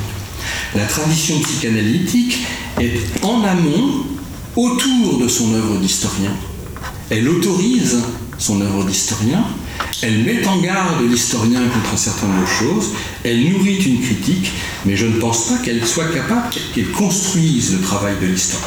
Et je pense qu'il y a une vraie difficulté chez Certeau, à, chez Certeau qui a circulé entre l'histoire, la sociologie, l'anthropologie, la psychanalyse, la linguistique, enfin on voit bien son jeu de circulation. Il y a une vraie difficulté à intégrer la psychanalyse dans, le, dans son travail d'historien. Les travaux de Certeau historien peuvent très bien se lire sans la psychanalyse. Alors quelques indices là-dessus. La psychanalyse dans la possession de Loudun, alors relisez la possession de Loudun, je l'ai apporté là parce que, parce que je voudrais en, lire un petit bout. La psychanalyse est quasiment absente de la possession de Loudun. Elle est présente, pour moi, dans la, elle est présente dans la première page, d'une manière très particulière. C'est cette première page qui est tellement célèbre. D'habitude, l'étrange circule discrètement sous nos rues, mais il suffit d'une crise pour que de toutes parts, comme enflé par la crue, il remonte du sous-sol, soulève les couvercles qui fermaient les égouts et envahisse les caves puis les villes. Que le nocturne débouche brutalement au grand jour, le fait surprend chaque fois. Il révèle pourtant une existence d'en dessous, une résistance interne jamais réduite. Cette force à l'affût s'insinue dans les tensions de la société qu'elle menace. Soudain, elle les aggrave. Elle en utilise encore les moyens et les circuits, mais c'est au service d'une inquiétude qui vient de plus loin, inattendue. Elle brise des clôtures, elle déborde les canalisations sociales, elle s'ouvre des chemins qui laisseront après son passage, quand le flux se sera retiré, un autre paysage et un ordre différent. Est-ce une irruption ou la répétition d'un passé? L'historien ne sait jamais lequel des deux il faut dire. C'est la partie du, texte que l'on utilise toujours quand on veut essayer de, de, confronter Certeau à, Freud, ce livre de Certeau à Freud. C'est cette partie du texte qu'on utilise. Et moi je suis désolé, mais Dupron suffit très bien pour la lire. Il n'y a pas besoin de Freud, il suffit de Dupron. Et je vois bien, quand on lit euh, La possession de Boudin on voit, on, peut, on, peut, on peut entendre le fait que Freud s'intéresse déjà à la psychanalyse. Mais ce livre peut se lire absolument sans la psychanalyse. Et ça, pour moi, c'est, c'est, un exemple, c'est un premier exemple, mais je peux vous en donner d'autres. Euh, en 1974, en 1974, Freud, euh, pardon, Freud, publie euh, le, texte d'introduction, un article intitulé L'opération historique, et qui est le texte d'introduction à Faire de l'histoire. Faire de l'histoire est le collectif paru en 1974 sous la direction de Pierre Nora, et je ne me rappelle plus le deuxième, euh, le deuxième directeur, mais ça va me revenir, et qui est le manifeste collectif de la troisième génération des annales première génération des annales, Bloch et Fer, deuxième génération des annales, Bordel, début des années 70, troisième génération des annales, le, le, roi Ladurie, c'est le Goff, l'autre auteur. Et donc, sous la direction de Legoff et Nora, paraît faire de l'histoire. Et le texte introductif des trois tomes de Faire de l'histoire, c'est un texte de Michel de Certeau intitulé L'opération historique. Ça me laisse toujours songeur que la troisième génération des annales, dans le monde académique français, qui est un, qui est un monde de la laïcité, très ordonné à la laïcité, est confié l'introduction, que, cette école des annales est confiée l'introduction de son texte collectif à un jésuite. C'est une vraie question pour moi. Hein. Mais le texte Opération historique est extrêmement intéressant. C'est une, c'est une construction critique de l'institution historique. Sauf que ce même texte va reparaître deux ans plus tard, un an plus tard, en 1975, dans un autre contexte, qui est la publication par Certeau de son propre livre Le discours de l'histoire. Et dans ce nouveau livre, qui est un livre proprement Certeau, un recueil d'articles de Certeau, le texte a non pas deux parties, mais trois parties. Et la troisième partie est celle qui est consacrée au rapport entre l'histoire et la psychanalyse. Autrement dit, quand Certeau se pose en historien devant des historiens, il exclut la partie qui concerne la psychanalyse. Quand il publie son article dans un autre contexte, c'est la bibliothèque des sciences humaines et il n'est plus dans les annales, il rajoute une partie consacrée au rapport entre histoire et psychanalyse. Où tous les auteurs de psychanalyse qui sont cités dans le texte sont présents. C'est dans cette troisième partie, dans les deux autres, il n'y en a absolument aucun. C'est ce type de décalage que moi je trouve très intéressant. Dernier exemple, le parallèle qu'on peut faire entre l'introduction de Luder, dont je vais vous lire cinq lignes, et l'introduction de la fable mystique. je trouve, c'est un parallèle que je trouve très intéressant. Alors je prends Luder, imaginez que Certeau, on est en 1977, il est donc à Lille devant un public d'analystes et il commence sa conférence. En tout cas, il reproduit a posteriori ce qu'il veut présenter comme la présentation de sa conférence. Hein. Voilà comment ça commence. Je ne parle ni en analyste, je ne parle ni en analyste ni en mystique. Je ne suis crédité par aucune de ces deux expériences qui ont tour à tour constitué une inaccessible autorisation du discours. Donc je ne parle ni en analyste ni en mystique. Je ne suis crédité par aucune de ces deux expériences qui ont tour à tour constitué une inaccessible autorisation du discours. Et lorsqu'il commence la fable mystique, l'introduction de la fable mystique, je vous lis les premiers livres, ce livre se présente au nom d'une incompétence, il est exilé de ce qu'il traite. L'écriture que je dédie au discours mystique de ou sur la présence de Dieu a pour statut de ne pas en être. Elle se produit à partir de ce deuil, mais un deuil inaccepté, devenu la maladie d'être séparé, analogue peut-être au mal qui constituait déjà au XVIe siècle un secret ressort de la pensée, la mélancolie. Donc d'un côté, ce livre se situe au nom d'une incompétence, et de l'autre, je n'en suis pas. Cette manière dont Certeau, lorsqu'il se présente comme un historien de la mystique, dit je n'en suis pas. Lorsqu'il se présente comme un historien travaillant avec la psychanalyse, et les psychanalystes dit je n'en suis pas. Cette forme d'extériorité qui fait que dès que Certeau se présente en historien, il tient à distance dans le même mouvement et la psychanalyse et la mystique. Que moi je trouve quelque chose de, de suprême. Alors pour aller plus loin, euh, et, encore une fois, euh, l'oudeur, c'est le reste d'un texte qui n'a pas été publié. C'est ce qu'il reste d'un texte plus ample qui n'a jamais été publié. Voilà. Alors, il faudrait aller plus loin, et, je vais peut-être finir parce que ça fait longtemps que je parle et qu'il y en a un tout petit peu assez, donc je vais m'arrêter là. Il faudrait aller plus loin et reprendre, notamment à partir des articles de Histoire et psychanalyse entre science et fiction, un certain nombre de, données. Je pense que dans, le rapport que, dans que entretient avec la psychanalyse, donc dans ce rapport extrêmement prudent, qui fait que la psychanalyse l'autorise à un certain nombre de choses, c'est le début de la possession de Loudun. Je vous ai lu trois débuts de texte. Le début, c'est ce qui autorise la suite. Et donc, dans cette manière, je, pense qu'il y aurait, euh, trois, points, trois ou quatre points sur lesquels il faudrait revenir. Il y a d'abord la distinction entre énoncé et énonciation, que Certeau peut très bien avoir emprunté à, Austin ou à Searle. Hein, euh, très très bien avoir emprunté à une certaine philosophie analytique aussi mais dont je pense qu'elle vient, euh, qu'elle peut aussi venir de la psychanalyse et qui est très intéressant quand vous lisez l'histoire de la mystique, euh, la fable mystique de Certeau, vous voyez à quel point Certeau met l'accent sur l'énonciation mystique au détriment de l'énoncé mystique, sur les conditions d'énonciation au détriment de l'énoncé. C'est ce qui suscite une, polémique absolument ravageuse entre lui et un certain nombre d'historiens, notamment Alain de Libera, euh, historien de la mystique, qui dit Mais Certeau ne connaît rien à la mystique, il ne parle pas des discours mystiques. Et Certeau lui répond Qu'est-ce que c'est que ces gens qui, sous prétexte qu'ils sont capables de répéter ce qu'ont dit d'autres gens avant eux, imaginent qu'ils ont compris ce que disaient ces gens? Et ce décalage-là est pour moi, pour moi tout à fait important. C'est un des problèmes, pour moi qui travaille sur l'histoire religieuse, un des problèmes que pose l'histoire de la spiritualité, c'est le risque auquel elle expose les historiens de, de faire de la, de la paraphrase. Les mots de la prière nous ne faisons que redire. Nous ne faisons, des mots de la prière, nous ne faisons que les reprendre. Les mots de la prière, nous ne faisons que les reprendre. Ne faire que reprendre les mots de la prière. Ne faire que reprendre les mots de l'expérience spirituelle.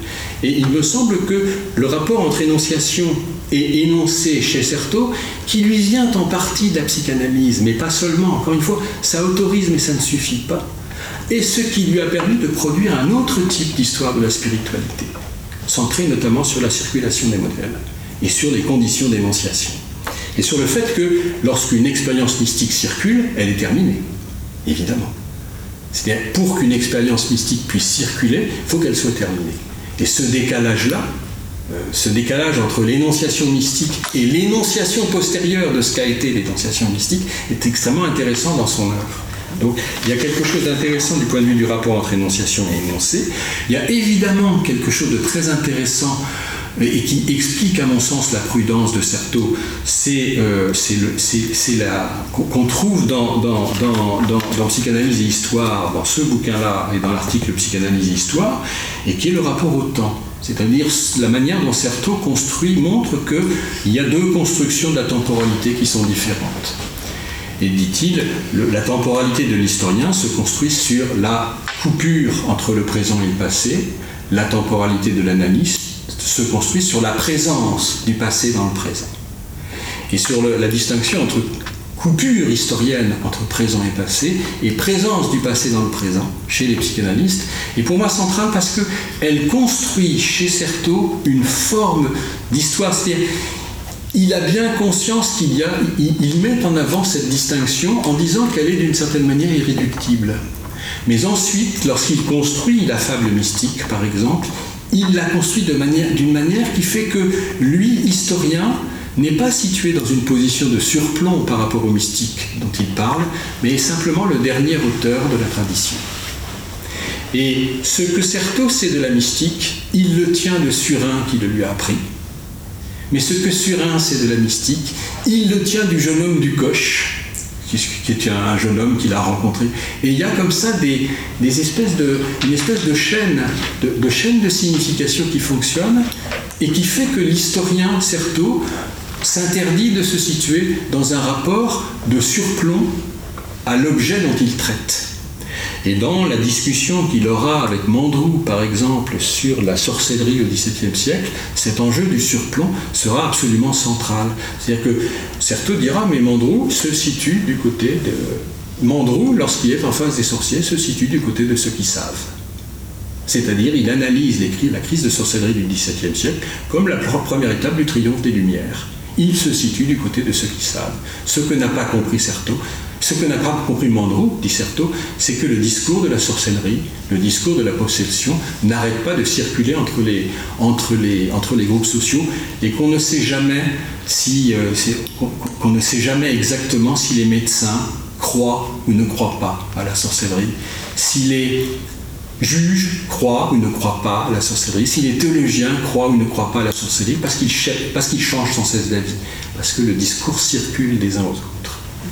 Et puis, voilà, c'est ce genre de choses-là que moi je trouve intéressant. Le dernier, le, oui, non, je pense que je vais m'arrêter là parce que j'ai déjà bien parlé. Je pense que la, dernière chose que je voudrais dire et que je trouve intéressante dans le rapport que Certeau entretient avec la psychanalyse, et on va retrouver Schreber, c'est j'ai noté la citation, sauf de ma part. Euh, est-ce que je vais la retrouver Sans ça, c'est pas grave. Euh,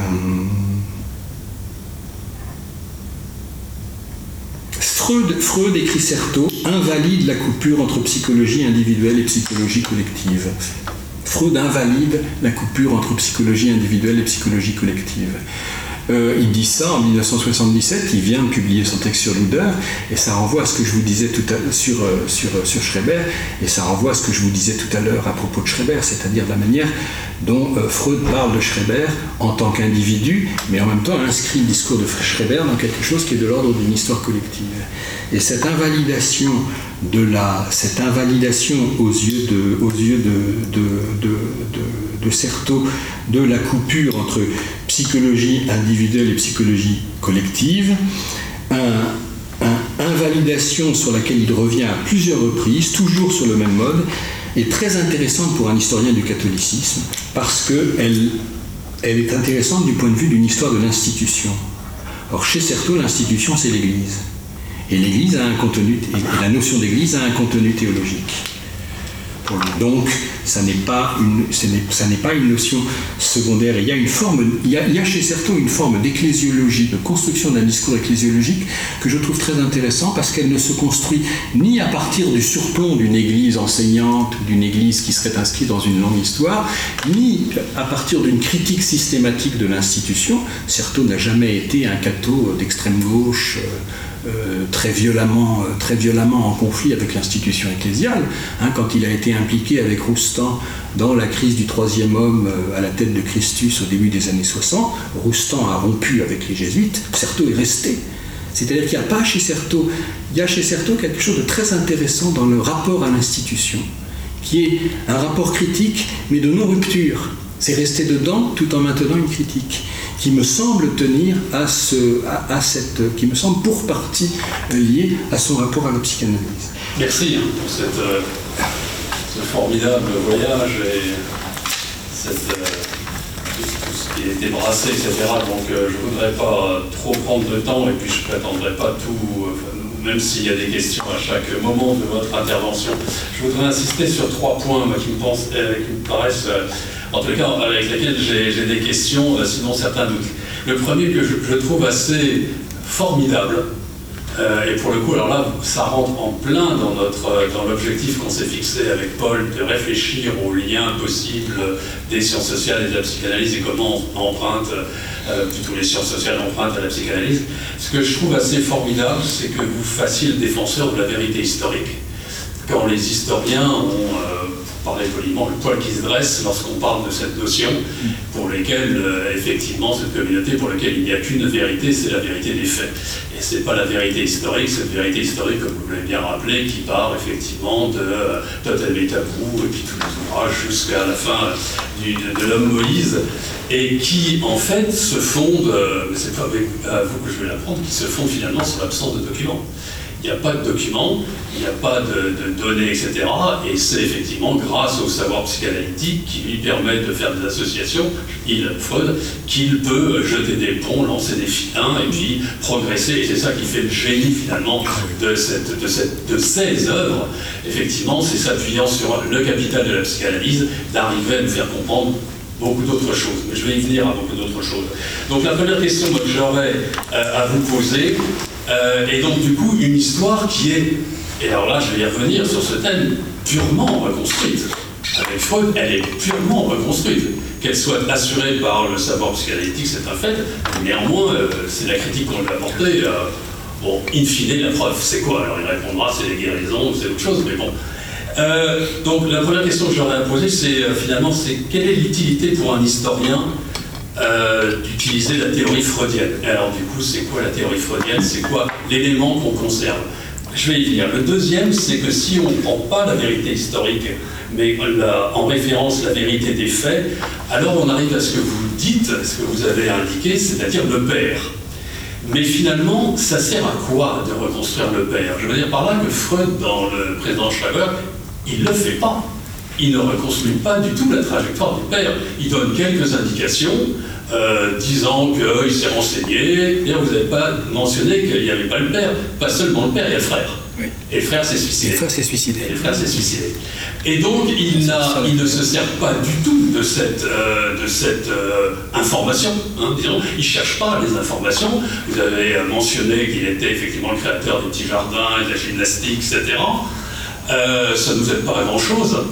Euh, et le premier point, je dirais que c'est toute la différence de Schrader avec l'œuvre sur Wilson, si tant est qu'elle lui, euh, parce qu'elle est pénible, cette œuvre sur Wilson. On se dit, c'est tellement euh, un peu vulgaire que cette déduction à partir du père, de l'amour du père, pour arriver effectivement à la névrose de Wilson, on se dit, bon, c'est quand même pas la hauteur de Freud. La hauteur, c'est président Schrader. C'est-à-dire, il se passe de l'histoire du père. Il ne nous fait pas le coup de la déduction, il nous fait le coup de l'induction. Il remonte à partir du discours qui prend très au sérieux de Schreiber pour nous dire quoi? Pour nous parler du refoulement, etc. etc. Et puis évidemment de la psychose. Euh, donc, euh, finalement, qu'est-ce qui nous montre Freud? Enfin, on a cette lecture, vous il y a tellement de lectures de Schreiber, mais enfin, au ras du texte, il, se penche sur l'onanisme, la fixation à une, un stade du développement de l'enfant qui fait qu'on ne passe pas au stade de l'objet. Cela fait conflit dans cette accumulation de frustration de la libido qui ne peut pas euh, se développer, qui, une fois qu'elle le peut, sous certaines circonstances historiques, ouvre sur un débordement, et la résolution du conflit comme vous l'avez dit d'ailleurs, la résolution du conflit, c'est le discours de Schreiber. Et finalement, un discours qui est sa paranoïa et qui, du Dieu cruel, euh, euh, vainqueur, euh, qui lui reproche tout, devient un Dieu d'amour. Finalement, c'est un plaidoyer pour l'amour, l'œuvre sur Schreiber. C'est qu'effectivement, l'amour sauve, finalement, dans la reconnaissance que finalement, on l'a peut-être haï. Alors, on l'a aimé, on l'a haï, et puis le troisième terme, euh, c'est euh, l'amour. Euh, donc, j'en arrive à ma troisième remarque, et c'est la dernière. si on, écarte cette théorie déductive qui aurait été celle de la reconstruction du père et puis en arriver effectivement au cas Schreiber, est-ce que ça ne disqualifie pas complètement Certeau Je veux dire par là, cette notion de... Vous avez dit effectivement qu'il Freud considère Schreiber comme un, un individu. Ça, je suis tout à fait d'accord avec vous il le considère comme un interlocuteur, il prend au sérieux, et il le dit, il prend au sérieux le texte pour dire aux médecins, cessez de considérer que c'est des fariboles ou simplement des fantaisies, il y a une vérité euh, dessous et je vais euh, vous la montrer, etc. Mais est-ce qu'il ne se pose pas justement et seulement en médecin et qu'il ne considère pas euh, Schreiber uniquement comme un patient loin de toute la culture, et j'y arrive, loin de toute la culture qu'on a pu ensuite accumuler et que vous avez, euh, vous avez restitué certains éléments tout à fait passionnants sur la validité culturelle des approches de Freud, etc. Euh, d'ailleurs, en passant, euh, j'ai toujours trouvé euh, très intéressant que Certeau, qui était un, fervent, comment dire, foucaldien et structuraliste, et considérant qu'effectivement l'histoire n'est qu'une structure, structure, se passe si aisément du sujet et défend une histoire sans sujet. Une histoire sans sujet pour la psychanalyse, ça commence à faire question. Je ne suis pas sûr que Certeau défende une histoire sans sujet. Et je pense que sa relation avec Foucault est plus compliquée. Oui, mais je, je, je le fais en passant. Mais Foucault. Il faut quoi changer Et je, m'arrête, euh, je m'arrête euh, en disant euh,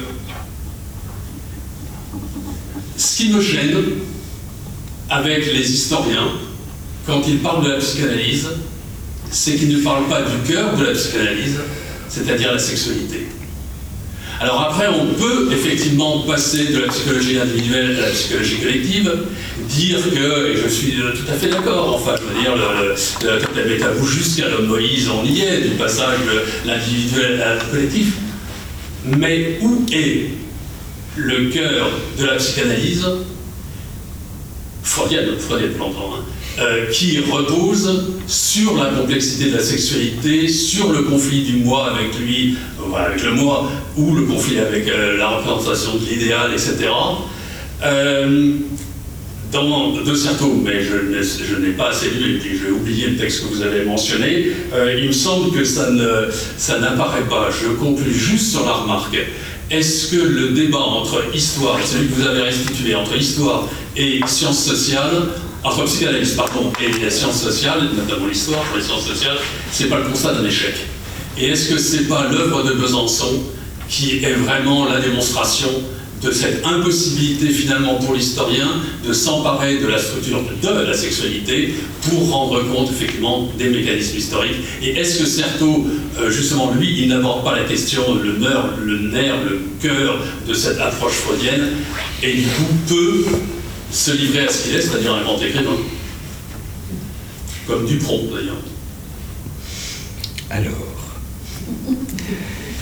je vais laisser de côté la, première, la première série de parce que, je, comme vous avez dit beaucoup de choses et que c'est la fin qui est la plus critique, j'ai un peu oublié le début, donc euh, éventuellement on y reviendra, ce que vous disiez sur, euh, sur euh, oui, moi, ce que, oui, voilà, moi, effectivement, enfin, ce que, ce que, ce que, pour revenir sur le Moïse et sur la question de la vérité historique, de la, vérité des faits, ouais, ce qui est, ce qui est, c'est ce qui est formidable dans le Moïse. le Moïse, c'est, mais, euh, je sais bien que c'est faux, mais c'est vrai. Ça, c'est génial, c'est magnifique. Et alors, euh, chez Certeau, ça, produit un texte qui est, assez intéressant sur, sur la fable, c'est-à-dire euh, l'usage du mot fable pour ne pas parler d'histoire la fable mystique, qui, est.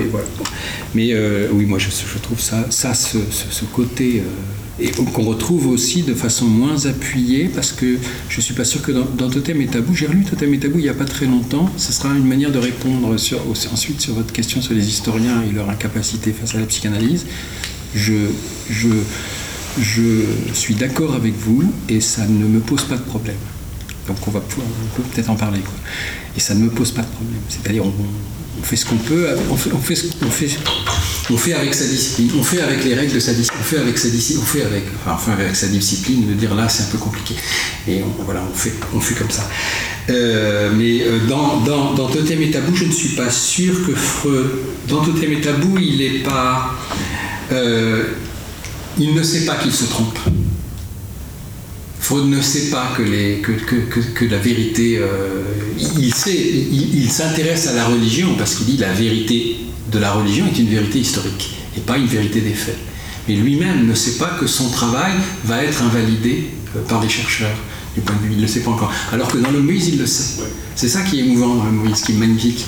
Hein Plus qu'émouvant, qui est intéressant parce que ça construit un rapport, un type de rapport à la vérité qui est un, début de réponse. Qui est un début de réponse à votre remarque sur les historiens.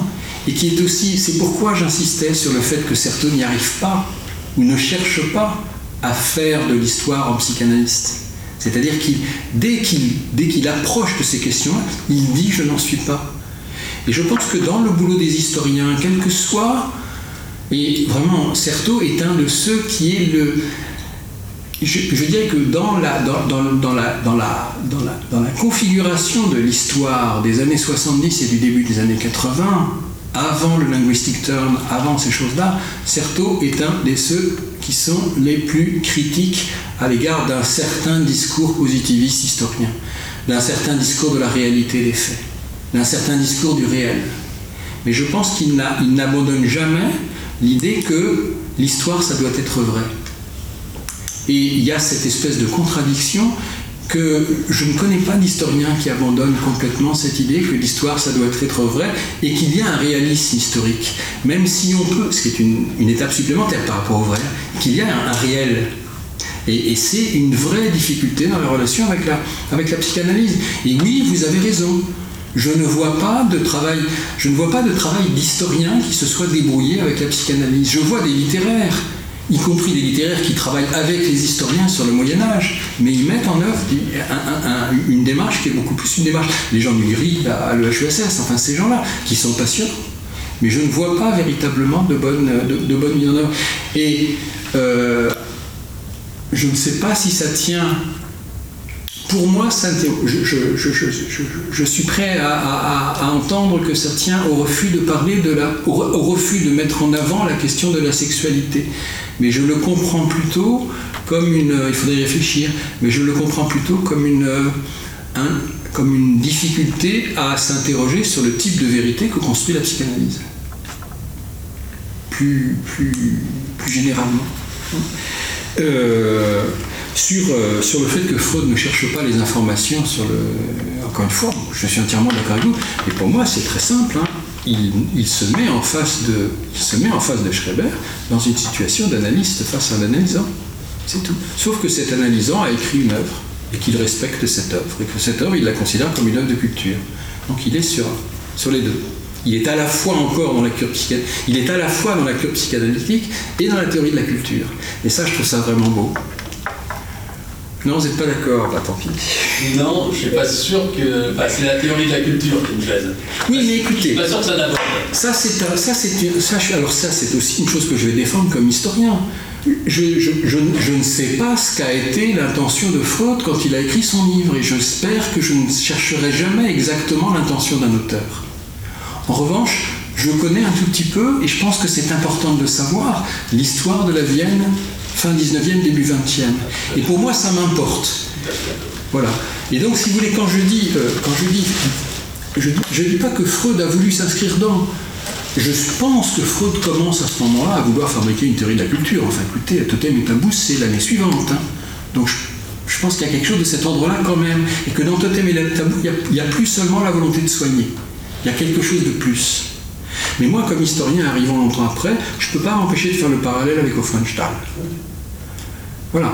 Et euh, peu importe, voilà, ça c'est vraiment un truc d'historien. Bon. Alain? Oui, moi je suis totalement incompétent pour poser une question sur le détail de votre démonstration que j'ai trouvée absolument époustouflante. Mais euh, le fait que vous citiez évidemment de Certeau tout au long de votre exposé et François Roustan et d'autres catholiques qui sont intéressés à la psychanalyse renvoie une question que je me suis longtemps posée sans trouver de réponse vraiment satisfaisante. C'est comment se fait-il que beaucoup de catholiques ont, choisi euh, l'école lacanienne plutôt que l'école strictement freudienne, ce qui renvoie un peu à ce que François me semble-t-il suggérait tout à l'heure, question qui s'adresse autant à vous d'ailleurs qu'à lui et à d'autres. J'avoue que ça m'a toujours un peu troublé de ne pas comprendre vraiment pourquoi ce choix des catholiques essentiellement. Alors évidemment, il n'y a pas que des catholiques qui ont choisi Lacan, ça va de soi.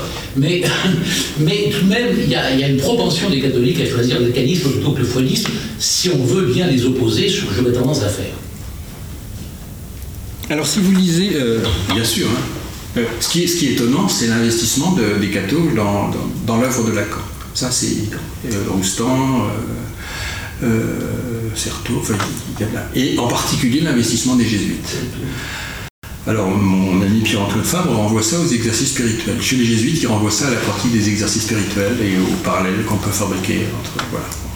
Et, on sait bien que, Et puis on renvoie ça à la relation que Lacan lui-même entretient avec, euh, avec l'histoire du, du, christianisme. Avec maintenant, euh, relisez le premier tome de La guerre de Cent Ans d'Unesco, Angelo Hénard. Premier, premier, texte, premier texte sur Freud.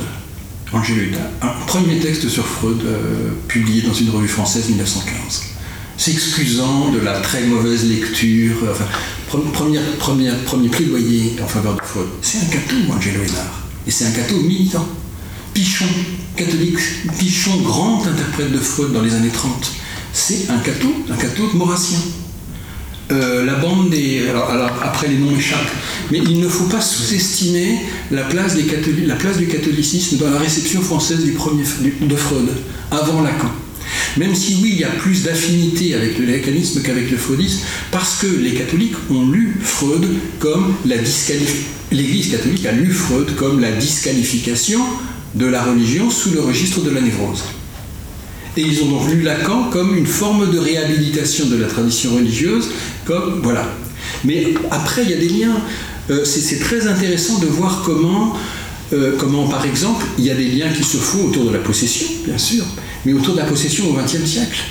C'est-à-dire autour de la, de, la question des gens qui se disent possédés du démon et dont on se demande s'ils doivent relever d'une stratégie de dédiabolisation, c'est-à-dire de. Ça y est, je ne retrouve plus le terme, je suis fatigué. Euh, d'exorcisme, ou s'il faut les envoyer à un psychiatre ou à un psychanalyste. Donc il y a quand même des liens qui existent. Hein. Il ne faut pas. Voilà. ensuite, vous avez parfaitement raison, le, le lien, le lien à le, ce qui est très intéressant aussi, c'est les gens qui ont fait le lien entre les deux. Par exemple, quelqu'un comme le père Bernard euh, qui est un jésuite, lui aussi, tiens, euh, qui a beaucoup travaillé avec les études carmélitaines. Euh, les études carmélitaines sont sont une revue très intéressante pour comprendre la réception de, Freud et de Lacan, mais surtout de Freud. Des gens comme Bernard qui sont passés de Freud à Lacan. Bernard passe, commence avec Freud, à un moment il est jungien, et il va même, il va même au cercle d'Eranos une fois ou deux, et puis il se fait taper sur les doigts par ses copains lacaniens qu'il est en train de se faire. Et il devient lacanien. Donc il y, a, aussi des transferts. Donc le, schéma est un tout petit peu plus complexe. Mais vous avez raison, c'est euh, assez, assez euh, fascinant ce, lien entre les jésuites et Lacan. Alors, si vous n'avez pas de questions, j'en ai pas mal, mais je ne vais pas toutes les poser, on aura d'autres, occasions. Mais c'est assez amusant en fait parce que euh, euh, à t'écouter à la fois toi-même te présenter parlant du, texte de Freud et ensuite présenter de Certeau, il est tout en question de, personnes qui sont à la lisière. Il y, a, constamment une sorte de jeu de miroir, de déplacement et on se demande si les gens sont à l'intérieur, à l'extérieur, et généralement chez, de, Certeau se présente toujours comme à l'extérieur, et en même temps les critiques qu'il adresse aux... Enfin, bon, ça, je laisse ça de côté, mais ça, disons que ça pose toute une série de, questions par rapport à notre séminaire, mais j'ai envie de, j'ai pas envie de les poser d'une manière trop générale, j'ai envie de, te les poser à toi en quelque sorte. C'est plus, euh, je, je, préfère procéder de cette façon-là. D'abord, j'ai une toute petite question vraiment très, très, euh, euh, très concrète. Est-ce que euh, dans ce, jeu de dialogue de sourds, est-ce que tu as eu des réactions à ton texte que tu présentes comme un texte historien du côté des psychanalystes? Ça, c'est une petite question comme ça en passant. ensuite, j'aurais une question par rapport à quelque chose que tu tu as dit sur deux certeaux, mais toi, au fond, quand tu lis le texte de, Freud et quand tu examines les différentes lectures qui ont été faites de ce texte à l'échelle du siècle, est-ce que la psychanalyse était euh, d'un certain secours ou pas du tout dans la lecture que tu peux faire de ces textes, que tu restitues euh, pour ce qu'ils sont, euh, encore une fois, depuis les, crises de, de l'identité viennoise jusqu'à Lacan et même au-delà? Est-ce que là, dans cette lecture-là, donc dans le travail d'historien que tu fais, des lectures d'un texte de psychanalyste, est-ce que la psychanalyse te sert euh, comme outil ou non? Et puis, euh, j'aurais... Euh, tu, réponds à ce que tu veux après, hein, mais une question assez générale. Mais j'ai senti que là, il y avait une corde, il y avait quelque chose qui t'intéressait, et ça, nous intéresse beaucoup aussi pour le séminaire. Dans, tout ce que tu as dit, je trouve qu'il y a deux moments historiques. Il y a les années 70, et, euh, et puis il y a le moment 1900. Et alors, sur le moment 1900, en gros, tu as fait remarquer la concomitance de l'institutionnalisation des sciences des religions et de l'invention de la psychanalyse. Bon, alors ça c'est un fil qui est, intéressant euh, historiquement et donc euh, comme tu sembles avoir exploré cette, cette relation, est-ce que tu as, tu as une, une hypothèse enfin, un, discours un peu macro à nous, nous présenter là-dessus. Après tout, on avait reçu, euh, à ce séminaire, on avait reçu Marcel Gauchet. Marcel Gauchet a un, discours assez articulé sur le moment 1900 et sur l'invention de la psychanalyse puisqu'il la met en relation en fait avec euh, l'institutionnalisation des lois de séparation de la politique et de la religion. Et il dit quelque chose d'assez simple, il dit au fond, au moment où on, euh, a cru s'émanciper du religieux, on s'est rendu compte qu'on était comme asservi de l'intérieur. Et il inscrit l'invention de la psychanalyse dans ce, cadre-là. Est-ce que euh, c'est -ce c'est une perspective qui, qui te parle ou non? J'en ai d'autres, mais je les garde pour après éventuellement. La psychanalyse, était d'un secours. Euh, oui, sans doute, mais pas forcément au travail de l'historien. Donc je, je, me demande comment te répondre. C'est-à-dire, euh, euh, pour moi, si je veux répondre vite et sans trop c'est pas, pas un secours, c'est vraiment un problème, c'est pas un secours, c'est une quand tu travailles, quand je travaille sur Certeau, bah oui, j'ai quand même lu Freud, bah oui, j'ai quand même lu Lacan. Si c'est ça, euh, ça, ça m'est, utile. Mais euh, le, problème de la psychanalyse, c'est, euh, c'est tu le lis, comment dire, si je fais un cours, si, je passe, comme je l'ai fait, un certain nombre de, de, séances de séminaire à l'EPHE, où on peut faire absolument tout ce qu'on veut, c'est génial. Donc je passe un certain nombre de séminaires sur la, de séminaires sur la manière dont, euh, les études carmélitaines, qui sont un des lieux de réception de Freud euh, dans le catholicisme dans l'immédiate après-guerre, la façon dont les études carmélitaines ont consacré un numéro au Sacré-Cœur. Pour consacrer un numéro au Sacré-Cœur, pour tout truc spirituel, c'est vraiment l'histoire spirituelle par excellence, pour essayer de donner une actualité à la notion de Sacré-Cœur à un moment où il est totalement confisqué par l'extrême droite, euh, pétainiste, ils font appel à Bernard ils font appel à Françoise Dolto, ils font appel à ce genre d'auteur. Pas seulement, mais ils font aussi appel à ce genre d'auteur.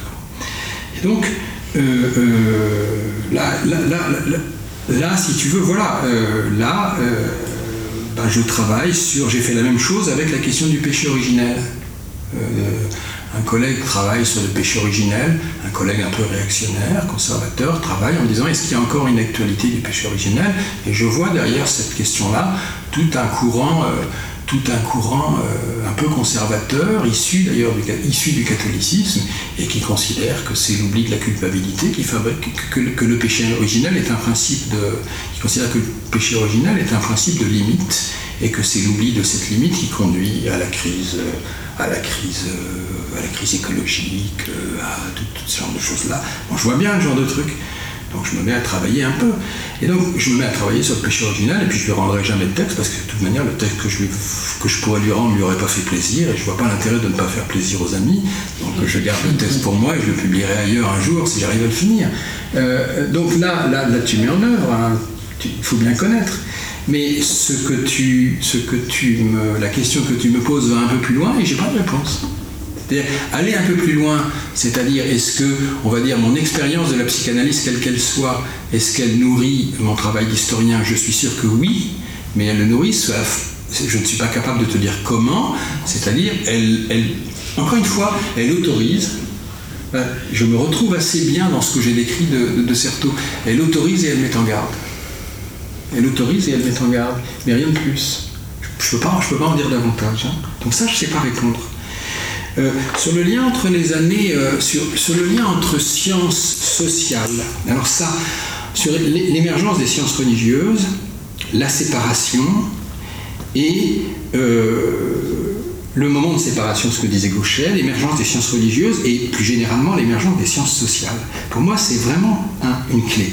Et je pense que je l'aurais jamais formulé comme le formule Gauchet, comme, comme semble vous l'avoir formulé Gauchet, mais de fait, il m'est arrivé de, m'amuser à me, demander ce que serait Durkheim si Durkheim avait eu en face de lui non pas l'affaire Dreyfus puis la séparation, mais le Kulturkampf. Ce qu'aurait fait Weber s'il avait eu autre chose que ce qu'il a eu. Tu vois, ce genre de questionnement-là, pour moi, n'est pas tout à fait, euh, pas tout à fait, pas tout à fait secondaire si on veut comprendre les choses. Par ailleurs, ce qui m'intéresse dans ce moment-là, c'est que L'émergence des sciences, des sciences sociales du religieux, on va dire des sciences religieuses, c'est quelque chose qui est extrêmement compliqué parce que c'est à la fois des savoirs issus des religions, une bonne partie des sciences, euh, une, bonne partie du discours scientifique sur la religion au 19e, à la fin du 19e et au début du 20e, c'est un discours qui, qui est croyant et qui essaye de sauver quelque chose de, qui essaye de sauver quelque chose de l'édifice religieux qu'on sent en difficulté. Lisez James, lisez. Euh, alors Zimmel c'est plus compliqué, mais parce que je suis pas sûr que Zimmel était vraiment croyant et en tout cas euh, c'est plus compliqué que ça. Mais tu prends Weber, tu prends Weber et tu vois fonctionner dans l'œuvre de Weber, par ailleurs ayant une jeunesse de, protestants militants, mais ça peu importe, tu vois fonctionner dans Weber des catégories de pensée qui sont directement empruntées au catholicisme. Le, couple Église-secte chez Weber, le modèle de l'Église tel que le fait fonctionner Weber, c'est le modèle de la réforme grégorienne. C'est pas rien. Euh, c'est-à-dire que entre des savoirs qui, entre des savoirs qui naissent à l'intérieur des religions et des savoirs qui naissent dans un regard critique, dans une posture critique à l'égard de la religion, tu as des, ponts qui sont extrêmement nombreux.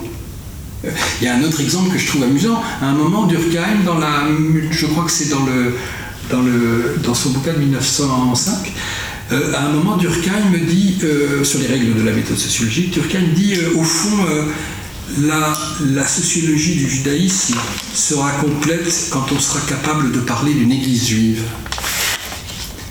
Et on voit bien ce qu'il veut dire, c'est-à-dire quand on sera capable de, quand on sera capable de, de, déchristianiser la notion d'église. Mais enfin aujourd'hui, la notion d'église juive ferait sourire euh, n'importe quel spécialiste et du judaïsme et, serait considérée au contraire comme une sorte de, d'emprunt abusif.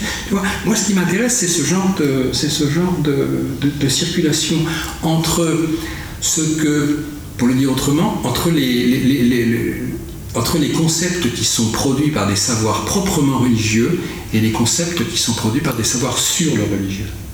Et là, je trouve que c'est vachement intéressant parce que ces, ces, circulations de sens des savoirs religieux au savoir sur le religieux, c'est très exactement la question de la séparation. C'est-à-dire, qu'est-ce que c'est que la séparation entre le religieux et le politique? C'est la fabrication d'une frontière, et cette frontière, elle est intéressante parce que les frontières sont des lieux de maraude. Si on fabrique la frontière, c'est aussi parce qu'on passe son temps à circuler autour de la frontière. Ce qui est marrant, c'est la maraude. Voilà. C'est sûrement pas aussi clair que ce qu'a que, ce, qu'a dit le bon Marcel, mais Marcel Gaucher est toujours très clair. Alors, il l'a pas dit au séminaire là, quand, il est venu ici. Hein. enfin, je, fais référence à lui dans, dans, les textes qu'il a publiés, pas dans, dans ce qu'il a raconté au séminaire.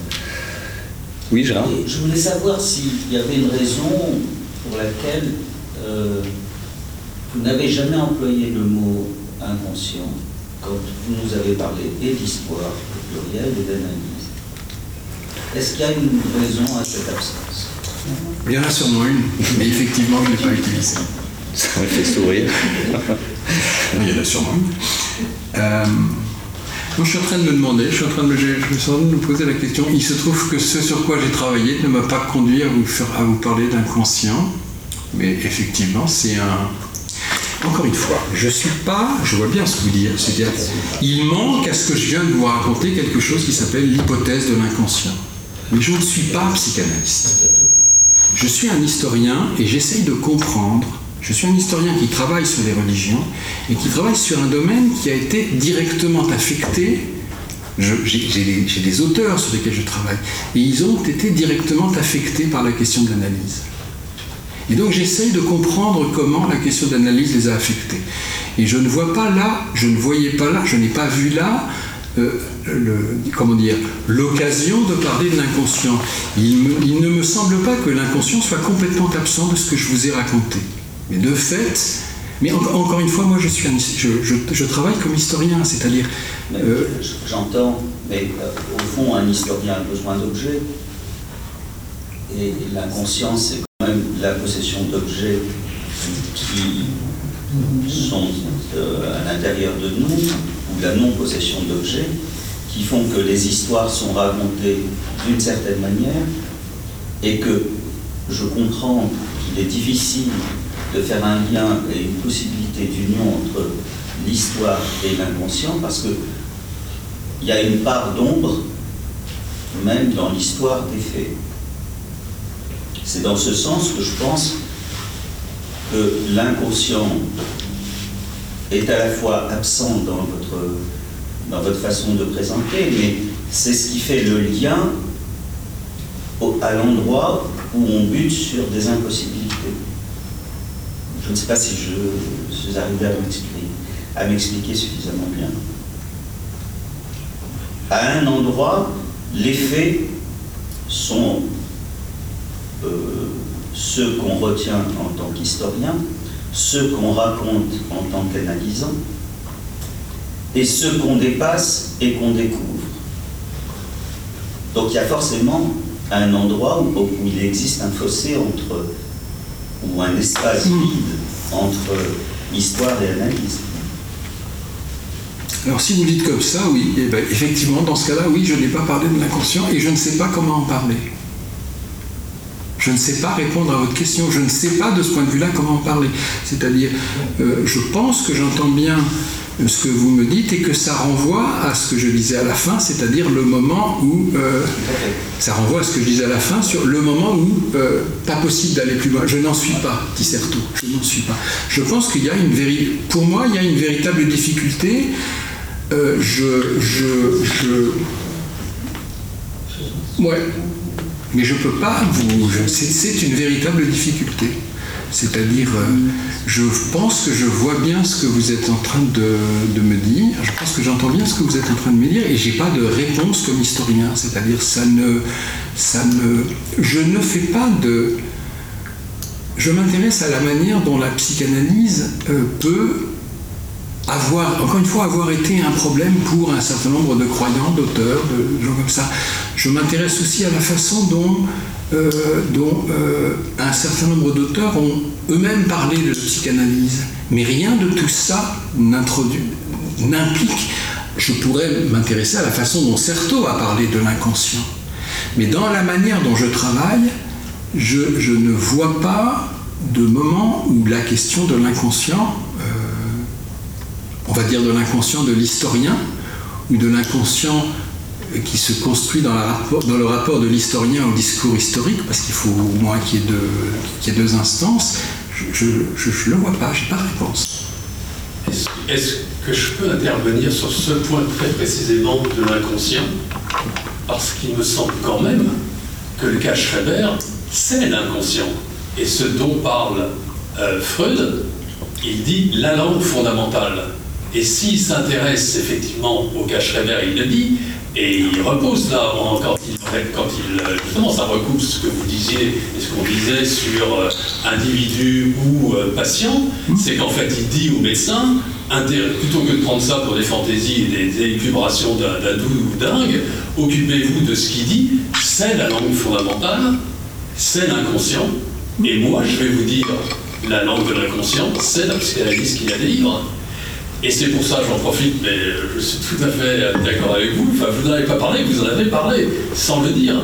Mais, et c'est pour ça que je dirais, c'est pas la culture, c'est la clinique qui importe et à laquelle se limite Freud, me semble-t-il. La culture, ça vient ensuite. Ensuite, c'est le discours qui vient sur les conditions de possibilité de la psychanalyse, etc. Et ça, vous en avez extrêmement bien parlé.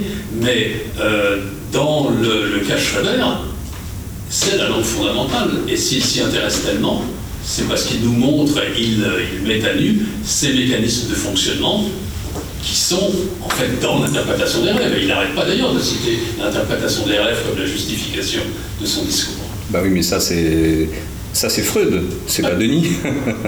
Et c'est Denis, lecteur de Freud. Oui, mais, oui, mais encore une fois, on peut, reprendre, on peut reprendre, ça c'est une discussion, on peut reprendre la discussion. Encore une fois, je suis absolument convaincu, je l'ai dit et je le redis, enfin je suis d'accord avec vous, c'est-à-dire la relation que Freud entretient avec Schreber est une relation qui est de type thérapeutique. Il, il, écrit une cure en quelque sorte. On est d'accord là-dessus. Simplement, moi je constate que cette écriture-là, elle fait écho à d'autres choses. Elle fait écho à la lettre de Lord Chandos. Elle fait écho à d'autres choses. Et je trouve. Elle fait écho à d'autres choses, du point de vue de l'historien, encore une fois, et, faisant écho à autre chose, elle m'apparaît à un certain moment comme un maillon pas inintéressant pour conduire aux textes qui vont venir ensuite, et dont j'ai parlé tout à l'heure. Mais je ne suis pas en train de dire que quand il écrit, euh, je ne suis pas en train de dire que quand il écrit euh, euh, Schubert, Freud a déjà en tête euh, tout, ce qui va, tout ce qui va suivre. C'est vraiment un truc d'historien. Et, c'est vrai que dans ce type d'analyse-là, le, Bon, mais on, pourrait faire, on pourrait, évidemment, évidemment, quand Freud passe, parle de Schreber, ce qui est au centre, ce qui est au centre, c'est l'inconscient. Oui, soit. Mais euh, c'est votre question tout à l'heure. Je suis pas sûr que c'était pour moi, historien, essayant de comprendre ça, c'était pas le plus important. Pourtant, je, continue à penser. Vous nous avez exprimé l'impossibilité de l'auteur euh, qui, dit je, n'en suis pas. Dans, la proposition de lien que vous faites entre, les deux professions de foi, au fond, il y a un endroit qui ne peut pas aboutir. C'est-à-dire qu'il y a une répétition qui mène à un endroit qui ne peut pas se construire comme dans l'auteur dont vous nous parlez. Et donc, cette lecture est intéressante. Oui, je ne mets pas en cause l'intérêt de la lecture, mais je dis, que mon problème c'est, comment vous le dire, quelle dimension historique est-ce que vous venez de me dire? Hmm. C'est ça mon problème. Hmm. encore une fois, vous avez raison. Je, je, suis, j'en suis, je suis emmerdé d'une certaine manière de ne pas avoir prononcé le mot. Vous avez raison. Hein, il y a sûrement, et voilà. Mais j'essaye de comprendre et je me dis, mais ce que, vous, ce que vous venez de me dire là, il y a quelque chose, je ne sais pas comment l'appréhender du point de vue de l'histoire. Si j'ai si si, si, si, si quelqu'un sait, je suis preneur. Mais alors, comment penser le lien entre la psychologie individuelle et la psychologie collective si vous n'êtes pas capable de dire ce qu'est l'inconscient, puisque c'est ce lien-là. Non, non, non. C'est le lien, hein par excellence c'est l'inconscient individuel tel qu'il se délivre dans la cure qui lui permet de sauter, passez mon expression, à la psychologie collective et qu'on lui reprochera quand même arrêter. Ah oui, ça par contre, oui. Mais euh, oui, oui j'aurais pu partir sur cette chose-là. C'est-à-dire, j'aurais pu développer ce que j'ai dit très brièvement dans la, fin, c'est-à-dire cet, enjeu de l'articulation entre l'individuel et, le, collectif, qui se joue effectivement dans l'inconscient, peut-être pas seulement, qui se joue peut-être du. Enfin bon. Euh, oui, c'est une chose que j'aurais pu développer.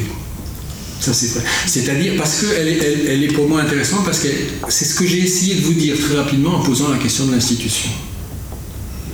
C'est-à-dire comment. comment euh, Qu'est-ce que c'est que l'institution du point de vue des individus? Qu'est-ce que c'est que l'institution du point de vue de la psyché des individus? Qu'est-ce que c'est que l'institution donc du point de vue de la, et, là, je pense qu'il y a vraiment quelque chose à faire. Ça, oui. Est-ce que je peux juste attraper la question par un autre bout, mais que, tu, as, que, tu as abordé, euh, la question du temps? Je ne sais pas si on a beaucoup de temps, mais euh, est-ce que j'ai bien compris quand tu as parlé de De Certeau euh, De, Certeau tracerait une, sorte de ligne de partage entre le travail de, l'historien celui du, psychanalyste. Pour le psychanalyste, le, passé serait présent, dans le présent. pour l'historien, l'historien travaillerait sur un passé qui n'est plus présent. Euh, et alors si, c'est le propos de, de Certeau, et, si c'est le cas, euh, c'est problématique tout de même. Enfin, en tout cas, euh, ça, ça exprimerait peut-être une sorte d'épistémologie très positiviste, là, pour le coup, de De Certeau, qui supposerait une sorte de, distance chez l'historien entre le sujet, l'objet, etc., etc. Dans une épistémologie non positiviste, je pense qu'on pourrait tout à fait dire qu'il n'y a d'histoire que de présent, euh, c'est toujours à partir du présent qu'on fait, qu'on fait de l'histoire. Nous, posons, pas, nous, ne, nous ne posons au passé que les questions que le présent nous pose, disait Henri René Mart. Voilà, et puis toute la tradition kantienne pour de l'historiographie. Voilà. Dans, euh, mais c'est parce que j'ai été trop vite. C'est parce que j'ai été trop vite. Euh, il faut des morts pour qu'il y ait des vivants. Enfin, L'historien veut qu'il y ait des morts pour qu'il y ait des vivants, dit Certeau par ailleurs. Donc il y a en fait, c'est dans l'opération historique, il y a tout un travail sur, euh, sur ça, c'est-à-dire sur euh, la, la, comment dire, la, je vous dire autrement. Euh, on pourrait dire c'est c'est en quelque sorte idéal typique, c'est-à-dire jamais Certeau n'a pensé, parce que là il serait vraiment très réactionnaire, jamais Certeau n'a pensé que, y a, que la coupure était complète entre le passé et le présent dans le cas de l'historien. Jamais il le pense euh, euh, complètement. Donc il, euh, il, fabrique cette espèce d'opposition pour essayer de faire comprendre. il fabrique cette, opposition dans un article de 77, donc qui s'intitule Histoire et psychanalyse, où il, essaye de, faire, de passer en revue un certain nombre de, de, difficultés du rapport entre l'histoire et la psychanalyse. Et donc il y a cette difficulté qui est liée au temps. Euh, mais j'ai du mal là parce qu'il aurait fallu qu'avant de venir, je reprenne euh, en détail le texte qu'il a publié en 1975 et je ne l'ai pas suffisamment en tête. Donc ce que je suis en train de chercher en essayant de te répondre, c'est de, le texte de 74-75, celui dont je vous ai un tout petit peu parlé, et dans lequel il y a toute une réflexion là-dessus, mais je ne vais vais pas arriver à le remobiliser. Donc je peux pas te On le garde sous le coude. Il faut que tu le gardes sous le coude et la prochaine fois qu'on se croisera, je te répondrai. bon. Euh, il ne reste qu'à te remercier. Merci beaucoup, Denis.